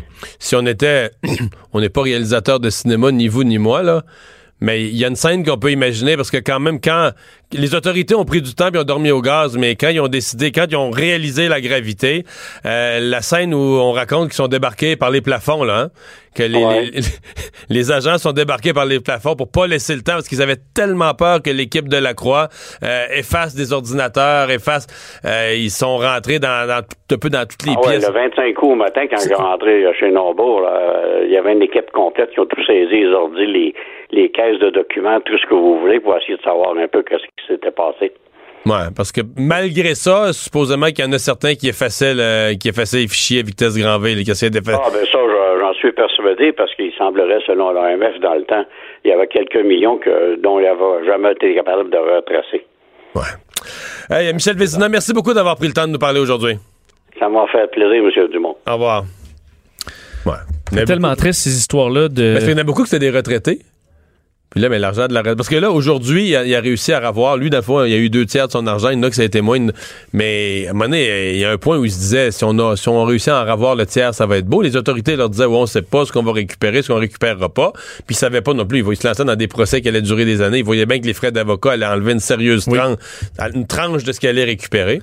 Parce que je me souviens des images de certains qui retournent dans des quincailleries, euh, Ah ouais? dans des, des, des restaurants de, Hey, fast-food. Puis, tu sais, la larme à l'œil, ça arrachait le cœur de voir des gens qui ont travaillé toute leur vie pour ça. Mais j'avais même, j'avais, tu sais, la mémoire d'une faculté qui oublie, j'avais même oublié que pour, il y, a- il y a des gens qui ont placé de l'argent dans, dans Norbourg, qui ont, qui ont- de bonne foi. C'était un fonds, là, autorisé avec toutes les autorisations. Mais dans le cas de M. Vézina et de plusieurs autres, ils ont jamais placé d'argent dans Norbourg. Ils ont placé de l'argent dans un fonds qui s'appelait le fonds Évolution. C'était géré par la Caisse de dépôt. Puis à un certain point, parce que, parce que le gouvernement, il voulait ça. C'était comme une. Ça nous prendrait des gens, des Québécois qui font du placement. Ça nous prendrait des. Fait que Vincent Lacroix, c'était comme un héros pour le gouvernement à l'époque, là. Madame Marois, il avait signé un, Un chèque. d'air frais. Ben oui, un jeune Québécois qui part une histoire à succès, son propre fonds Norbeau, et la Caisse de dépôt, il avait vendu le fonds Évolution. Fait que M. Vézina, t'imagines sa frustration, il lui a jamais confié une scène à la Croix. Il a mis de l'argent dans le fonds Évolution qui appartenait à la Caisse de dépôt. Quelque chose de sûr. Puis la Caisse de dépôt a vendu le fonds Évolution, mais il l'a vendu, c'est un grand mot. Vendu le fonds Évolution à l'innocent à la Croix, au bandit à la Croix. Puis il a perdu son argent. T'es-tu frustré, tu penses? Mario Dumont. Il s'intéresse aux vraies préoccupations des Québécois. La santé, la politique, l'économie. Jusqu'à 17. Le retour de Mario Dumont. La politique, autrement dite. De retour, notre tour d'horizon de l'actualité euh, du monde avec Normand Lester. Bonjour. Bonjour. Et on commence encore aux États-Unis, euh, où le président Trump, cet après-midi même, a mis fin pour trois semaines, donc une entente temporaire pour mettre fin euh, au shutdown. Euh, Est-ce qu'il a gagné quelque chose dans son... Non, il a cédé sur toute la ligne. Les démocrates ont dit, il n'est pas question de euh, donner quoi que ce soit pour le mur tant que les employés du gouvernement ne sont pas payés. Et Trump est allé aujourd'hui et a dit, bon, on va payer les employés, les 800 000 employés du gouvernement et on va poursuivre les négociations pour trois semaines jusqu'au 15 février. Et là, il a évoqué la possibilité euh, d'invoquer une loi spéciale sur l'urgence nationale pour imposer donc les 5,7 milliards de dollars pour construire son mur. Mais c'est sûr qu'immédiatement, les démocrates, le Congrès va aller en Cour suprême des États-Unis pour contester la décision. Donc, le 15 février, on va en être exactement où on en est là. Je sais pas si vous avez regardé à la télévision ou vous, non, vous étiez, non, c'est, c'est juste avant Juste que vous avant, oui, en vu, vu. Et puis, vous avez vu, il y avait toutes sortes d'applaudissements euh, derrière lui. C'était un peu surprenant. Le monde se demandait comment se fait que les gens applaudissent ligne. C'est qu'il avait demandé à tous les emplois, à tous ses employés de la Maison-Blanche, ses partisans, de sortir de la Maison-Blanche et venir l'applaudir. Mettre de pendant l'ambiance. qu'il ferait son discours. Oui, mais la réaction a été terrible de ses partisans. hein. Euh, la commentatrice Ann Coulter, par exemple, a dit qu'il était le plus grand trouillard de l'histoire des États-Unis depuis George W. Bush. Donc, elle l'a elle l'a accusé d'être un wimp, hein, un trouillard, un peureux, un poltron. Parce que dans Alors, leur esprit, il a cédé sans... ben oui, ben c'est ça. Ben il a cédé sur toute la ligne. Parce qu'il avait dit qu'il était prêt à faire des années de shutdown Oui, s'il oui. fallait. Puis là, bon. Oui, euh, oui, mais aujourd'hui. il dit, qu'il- va revenir dans trois semaines. là. Oui, mais aujourd'hui, la situation était dramatique. Hein? La, la totalité de l'aviation civile aux États-Unis était en train de se paralyser. Hein? L'aéroport LaGuardia à New York a dû interrompre la circulation aérienne à un moment donné parce qu'il y avait plus de personnel dans les tours de contrôle et dans les systèmes euh, de communication euh, entre les avions et les, et les Mais- aéroports. Normand, est-ce que quand même, là, il y a trois semaines euh, pour, pour négocier, est-ce que vu que Trump, dans son discours, a beaucoup changé sur le, le mur, c'est c'est devenu plus une clôture, et là, il a dit aujourd'hui très clairement que c'est pas, j'ai jamais dit que je voulais faire un mur de euh, d'un bord à l'autre, il dit il y a toute la, la zone du Rio Grande avec des endroits où il y a des structures naturelles qui bloquent. Alors, il dit, on va davantage faire un mur dans des zones euh, précises ou à, à haut risque, ce qu'il y a déjà. Est-ce que là, ça peut être une piste où les démocrates pourraient dire, ben, je vais vous donner, on va vous donner un milliard, admettons, pour allonger les bouts de murs qui existent déjà. Est-ce qu'on pourrait trouver là une un terrain d'entente? Ce qu'il fait actuellement, c'est un appel du pied aux démocrates en disant donnez-moi une chance et puis euh, on va pouvoir s'arranger. Maintenant, est-ce que les démocrates vont dire OK, on va s'arranger avec lui, on va on va le laisser se péter les bretelles ou ou, ou est-ce qu'on au contraire, ils vont dire non, il n'est pas question. Je pense que Nancy Pelosi va continuer avec la ligne dure actuelle et ça va le forcer le 15 donc à prendre encore des mesures impopulaires hein, parce que tous les sondages le montrent même parmi sa base là, les gens les moins éduqués puis les gens les moins éveillés des États-Unis on commence à perdre confiance en lui parce que ces gens-là aussi vivent de l'aide sociale ont besoin par exemple de toutes sortes de, de services gouvernementaux euh, qu'ils ne peuvent pas avoir. Donc ça nuit par exemple aux agriculteurs tu sais du Midwest qui ont des qui ont des subventions qui rentrent. Et là tout ça s'est arrêté et ces gens-là commencent à prendre leur distance de Trump. Donc, je pense pas que les démocrates euh, vont céder quoi que ce soit. Qu'est-ce qu'on a à dire ce matin de l'arrestation à sa résidence de Fort Lauderdale de Roger Stone? Écoute, Roger Stone, c'est tout un personnage. C'est l'incarnation même du magouilleur politique d'extrême droite, du magouilleur politique républicain. Et ça, depuis l'époque de Richard Nixon, au point où Roger Stone s'est fait tatouer tatoué la face de Richard Nixon dans son dos et il en est fier.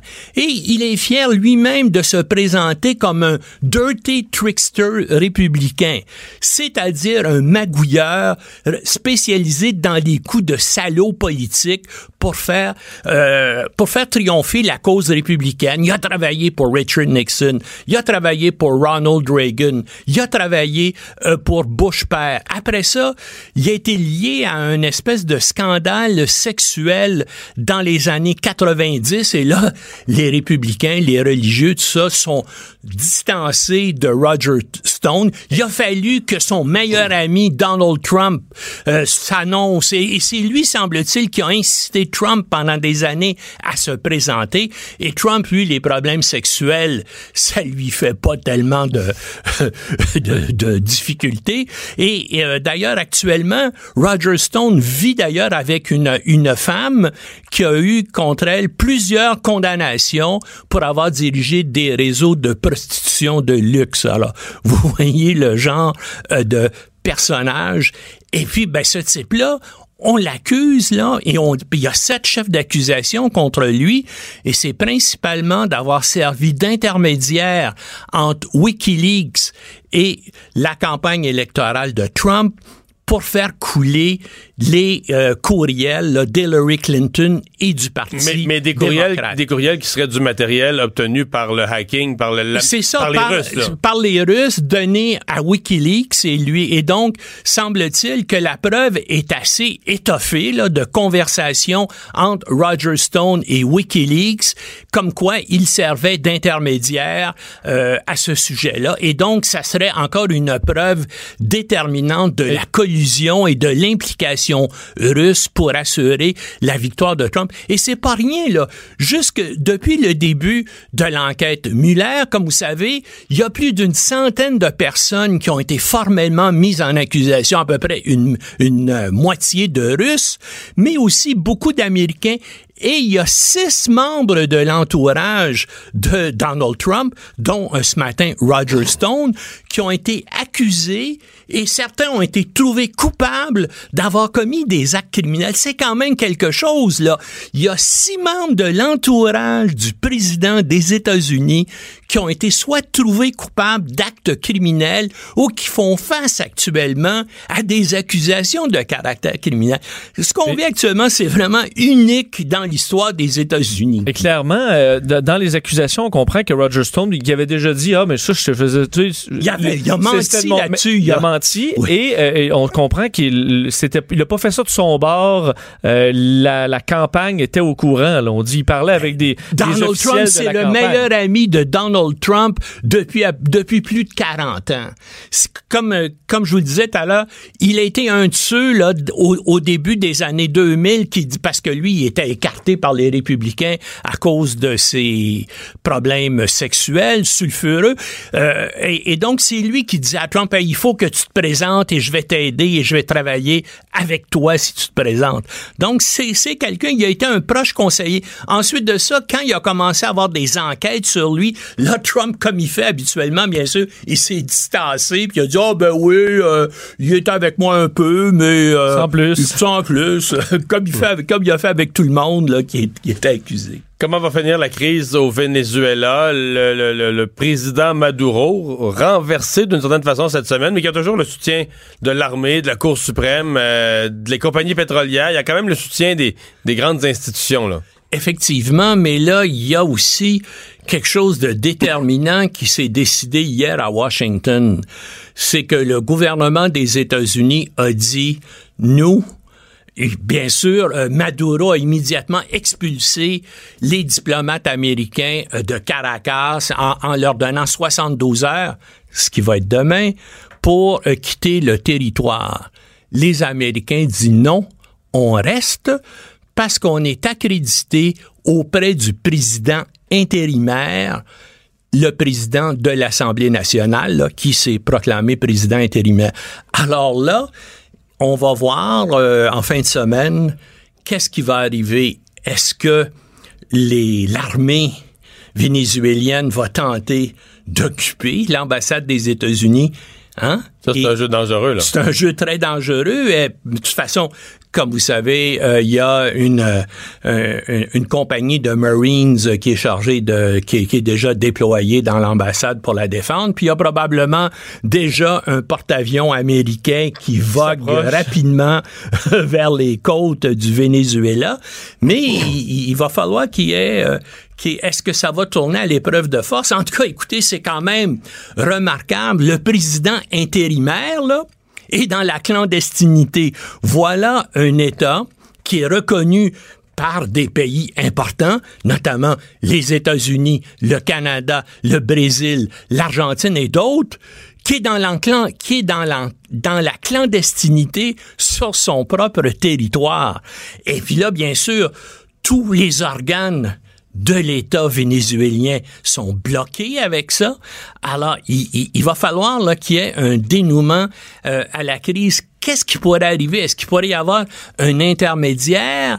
Il y a des gens qui évoquent même que le pape pourrait intervenir. Ben, le Venezuela est un pays de tradition euh, catholique et, comme vous le savez, c'est arrivé au cours des dernières années dans des conflits comme ça que, que le pape finalement est, Ouais, est- il lui-même un Sud-Américain, il ben oui, l'Amérique est lui-même latine. un Sud-Américain, donc euh, peut-être qu'il y aurait une solution euh, dans cette direction-là, mais mais les partisans de Maduro qui sont pris dans des trafics de drogue, dans des magouilles, tout ça, euh, eux autres, bien sûr, vont avoir peur d'aller en prison. Et pour aider ça, le nouveau président intérimaire a évoqué la possibilité qu'il y ait amnistie c'est une façon aussi de calmer de- et d'assurer une transition, mais c'est terrible parce que il y a des gens coupables de terribles exactions ou qui ont fait, euh, qui ont, qui ont été dans le trafic de drogue ou qui ont commis des crimes, notamment la police secrète de Maduro a torturé des gens, en a assassiné,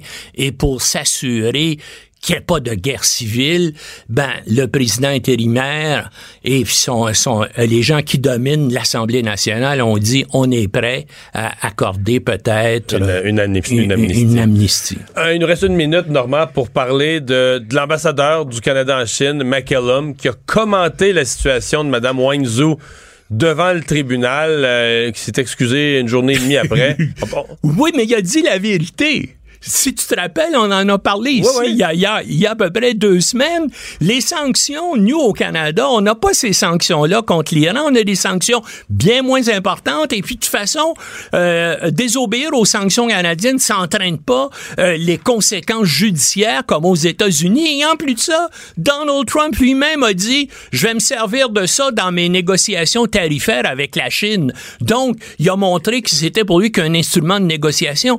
McCollum a dit simplement la vérité. Mais là, il y a eu une réaction. Oui, parce qu'est-ce qu'un Oui. ambassadeur peut commenter une situation devant les tribunaux quand le premier ministre Trudeau dit tous les jours on se mêle pas de ce qu'il y a devant les tribunaux? Exactement. Puis il y a même des gens euh, qui disent, mais moi, j'ai pas tendance à croire, peut-être que c'est le gouvernement canadien qui a dit à McCollum. Moi, je me suis posé la question. oui, oui, est-ce que c'est le gouvernement canadien qui dit, nous, non, nous, on veut rien dire, tout ça. Hey, par exemple, toi, tu pourrais faire la déclaration, puis... Pour euh, calmer les Chinois. Pour calmer les Chinois, puis les, puis les Chinois vont comprendre que si tu parles, euh, c'est avec notre autorisation.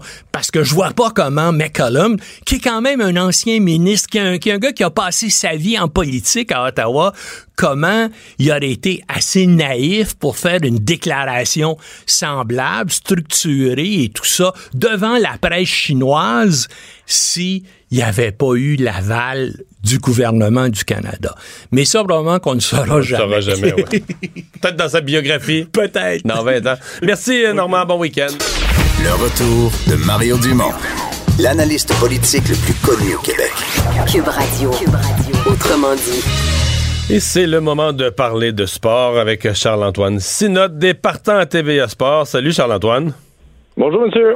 Alors, euh, qu'est-ce qu'on a à dire sur euh, l'événement hockey euh, des prochains jours, euh, le match des étoiles? Ben, on a un, un simple rappel, parce que c'est quand même le fun. Ça nous permet de... hier, on s'en est parlé du format, du week-end, du fait que le concours de d'habileté ce soir, le match des étoiles demain soir. Puis, euh, ce matin, évidemment, l'émission, on partait, on, on s'est... euh, euh, on a approfondi nos souvenirs du match des étoiles, puis on s'est rendu compte là, que c'était probablement un, un gros, gros truc de petit convaincus. Tu sais, de- des jeunes qui trippent hockey, qui trippent sur les jeunes, qui veulent les voir faire des trucs impossibles. Donc, on s'est souvenu, moi, tu sais, à, à l'époque, Mark Recchi, dans le temps, qui portait le chandail du Canadien, avait été le joueur euh, du match, avait gagné un camion, ce genre de choses qui captent Ouais. Mais les, les concours d'habileté, tu sais, mettons, je vais donner des souvenirs, là. Raymond Bourque, là, qui, Ouais, t'as les quatre cibles, puis bing, bing, bing, bing. Un, deux, trois, quatre, plus de cibles. Là, tu te dis, ouais, là, t'as affaire à un joueur de hockey, tu comprends que, tu comprends qu'en situation de match, là, pourquoi il en compte des buts? Parce que lui, euh, il est capable de lancer ailleurs que dans le numéro, de- dans, dans le milieu du sternum du goaler, tu sais. T'as t'as raison de dire ça comme ça parce que c'est une façon de dissocier les, les habiletés exceptionnelles du match. Parce que sur une patinoire, dans un vrai match, tout le monde est talent égal ou presque. Vous comprenez, là, j'exagère. Tandis que là, c'est lui puis des cibles que monsieur, madame, tout le monde aurait beaucoup de difficulté à, à capter. Zeno Chara, tu te souviens, là, qui avait établi le record pour le lancer le plus puissant, 108 000 à l'heure une rondelle. Le gars mesure 6 et 10. Ça, c'est des choses comme ça qui captent l'attention. C'est qui les c'est qui les 3 4 plus qu'on surveille dans les concours d'habileté, les, les, les, les, tops présentement là? Ben, Connor McDavid, l'année Ouais. passée, avait gagné le titre du le plus rapide, s'il est de l'épreuve, parce que ça, c'est décidé un peu entre eux, on s'entend, il y a tout le temps l'élément fierté plus la protection, par exemple, d'une blessure. Mais si McDavid est là, c'est de surveiller, est-ce qu'il y a quelqu'un dans la ligue qui est plus rapide que lui? Puis c'est fou, c'est rare que ton joueur le plus dominant et aussi le plus rapide, toutes positions confondues, ça reste euh, une force de nature. Tu sais, le, plus rapide, le plus puissant, ben, si Chara est pas là, Weber est pas là, Ovechkin non plus est blessé, donc c'est de surveiller peut-être un Brent Burns, euh, des gars comme ça, Steven Stamkos. Puis après ça, ben, c'est regarder la nouvelle génération. Elias Patterson, tu sais, qui va être la recrue de l'année, qui a des, le double de statistiques de Jesperi Kotkaniemi et là, euh, la prochaine génération de joueurs. Puis comme je te parlais des jeunes, tu sais, les jeunes là, de 10, 12 ans, là, ils trippent plus tant que ça sur Sidney Crosby puis sur Alex Ovechkin. C'est des vieux joueurs dans leurs yeux. Donc, eux, c'est les McDavid, les Austin Matthews, les Johnny Godrow de Calgary. Donc, je pense que ça n'a pas la même relation pour un, un enfant qu'un adulte, le match des étoiles. Donc euh, il y a des, des compétitions quand là? Ce soir? Ouais, ce soir, 20h, l'avant-match, entre guillemets, 21h. Il faut rappeler que c'est à San Jose, donc sur la côte ouest. Ouais. C'est les six exercices individuels. On va voir les gardiens, les lancers et tout. Et demain, en soirée, c'est le match des étoiles, 19h. Euh, c'est trois mini-matchs. Donc, il y a quatre divisions, deux demi-finales, des matchs de 10 minutes, là, deux périodes de 10 minutes, trois contre trois. Et les deux finalistes s'affrontent, donc les quatre divisions atlantiques, métropolitaine, pacifique et centrale. Charles-Antoine, le fondeur vedette euh, du Québec, Alexandre, Alex Harvey, avait pris une pause euh, en pleine saison un peu plus tôt cette année et euh, il revient. Là? Ouais, puis ça n'a pas eu nécessairement beaucoup, beaucoup de, de visibilité, cette pause-là, mais c'est la première fois de sa carrière qu'Alex Harvey dit Attendez une minute, je retourne chez nous. C'était pendant le tour de ski, qui est comme un segment de la saison. Euh, après trois épreuves, il sentait ses jambes très, très lourdes, était découragé, 19e place au classement. Il dit non, je m'en vais chez moi, j'ai besoin de me ressourcer au Mont-Saint-Anne. Après un billet d'avion le lendemain, était sur les pistes, mais c'est lui, euh, justement, comme je disais, au Mont-Saint-Anne. Et je lui ai parlé un petit peu plus tôt aujourd'hui parce qu'il il est en Suède, il est retourné sur le circuit mercredi, il va prendre part à un 15 km demain. A dit, honnêtement, ça change, ça a changé peut-être les prochaines années pour moi parce que j'avais besoin de me rééquilibrer. Les trois meilleurs chums des dernières années avec qui il voyageait pendant cinq mois. là. Eux, ils reviennent pas en principe à Noël. Fait qu'ils partent cinq mois ensemble. Mais ces trois meilleurs chums ont pris euh, leur retraite. Fait que là, il y avait rien d'autre que lui puis sa, son obsession pour le ski de fond. Fait que là, quand il s'est mis une journée à sentir que ses jambes étaient plus pesantes, il en a fait justement une obsession. Il n'y avait rien pour se rééquilibrer. Des fois, là, les, les proches, les autres intérêts, ça donne la perspective sur ton sport. Mais là, il en manquait. Puis je pense que deux semaines à- à- au Québec, ça lui a fait beaucoup de bien. Mais c'est ça, toi qui connais bien ce dossier-là de, de- de l'esprit plus mental du, du sport. Le problème était là. C'est davantage, c'est pas tant ses jambes qui étaient épuisées que euh, le, le- son, son, son esprit, disons, son goût de faire du ski? C'est tout à fait ça. Et euh, il c'est quand même une saison importante parce que vous savez que les finales de la Coupe du Monde sont sur les plaines d'Abraham. Euh, on parle laisser planer la retraite. Fait- qu'il y avait énormément d'enjeux sportifs. Et dès que ça s'est mis à moins bien aller dans son corps, ben là, ça a pris de l'ampleur et ça s'est comme répandu. Il est arrivé au Québec, sa mère, d'ailleurs, qui est médecin, est médecin de l'équipe nationale de ski fond. Il a fait passer des tests euh, pour se rendre compte qu'il n'y avait aucun problème, à part peut-être un mini-manque de fer ou de vitamines, mais c'est rien d'anormal. Là, il a dit, elle dit, Alex, tout est en haut, comme tu as mentionné, Vincent. Donc, c'était de se refocaliser sur juste le fait que, hey, t'es prêt, t'as passé ton entre-saison à t'entraîner comme d'habitude, t'es en santé, fais juste t'amuser jusqu'à un certain point. C'est cliché, mais c'est un peu l'introspection qu'il a fait dans, dans, le dernier mois. Et finalement, euh, la Coupe du monde de ski acrobatique, ben ça se passe chez nous, au Québec, à Mont-Tremblant, en fin de semaine. Ouais, d'un grand athlète euh, olympique à un autre, parce que Michael Kingsbury, il faut être la tête d'affiche, je vous apprends rien, c'est euh, le passage de la Coupe du monde au Mont-Tremblant, mais c'est particulier, puis c'est jamais arrivé que c'est dans ce contexte-là. Je vous explique. Il y a deux semaines, Kingsbury a terminé cinquième avec Placide. Kingsbury, habituellement, c'est systématique sur la, plus haute marche du podium. Je pense ça faisait 27 compétitions qu'il était sur le podium de façon consécutive. Donc, cinquième place. Écoute, une mauvaise journée, c'est tout, mais il n'y en a jamais des mauvaises journées. Mais l'an passé, au Mont-Tremblant, c'était la première fois qu'il y avait une Coupe du Monde quand même dans un endroit qui a une signification pour lui, et il avait perdu. Avait mis fin à une longue séquence, là aussi, de médaille d'or. Un, Japonais l'avait battu. Donc, il y a comme une double signification demain euh, sur les pistes euh, du Mont-Saint-Anne pour Kingsbury. Puis il y aura également les Sœurs du Faux-La-Pointe. Justine avait gagné l'année passée. Elle, là, elle a une blessure, un, une épaule qui ralentit son début de saison. Mais quand même, c'est du gros, gros ski acrobatique qui s'est diffusé à la télé demain après-midi. On va surveiller ça. Merci beaucoup, euh, Charles-Antoine. Je te souhaite un bon week-end. Ça a été un plaisir. Vous aussi, Au revoir. Et euh, Vincent, qu'est-ce qu'on surveille euh, ben, dans l'actualité? Tu vas trouver qu'il commence à faire de plus en plus froid. Enfin, quand t'es rentré et quand t'es sorti, euh, tu vas voir qu'on a perdu quelques degrés. On va atteindre. Qu'est-ce qu'on gagne? C'est quoi? La luminosité. Oui. Quand, on, sort... quitte, quand on quitte vers 17h et des poussières après notre émission, et ceux qui finissent à 5 heures, là, c'est rendu à nous, là, la lumière. Ouais. Euh, alors, vous allez. Ça, ça, fait très du bien. Et, euh, vous rappelle que Urgence Santé, puis le message euh, peut, euh, bon, vaut pour la province en entier, être prudent parce que tout ce qui était mouillé et fondu, ben, va être gelé dans les prochaines heures. C'est de la glace. Merci, Vincent. Merci à vous d'avoir été là. Cube Radio.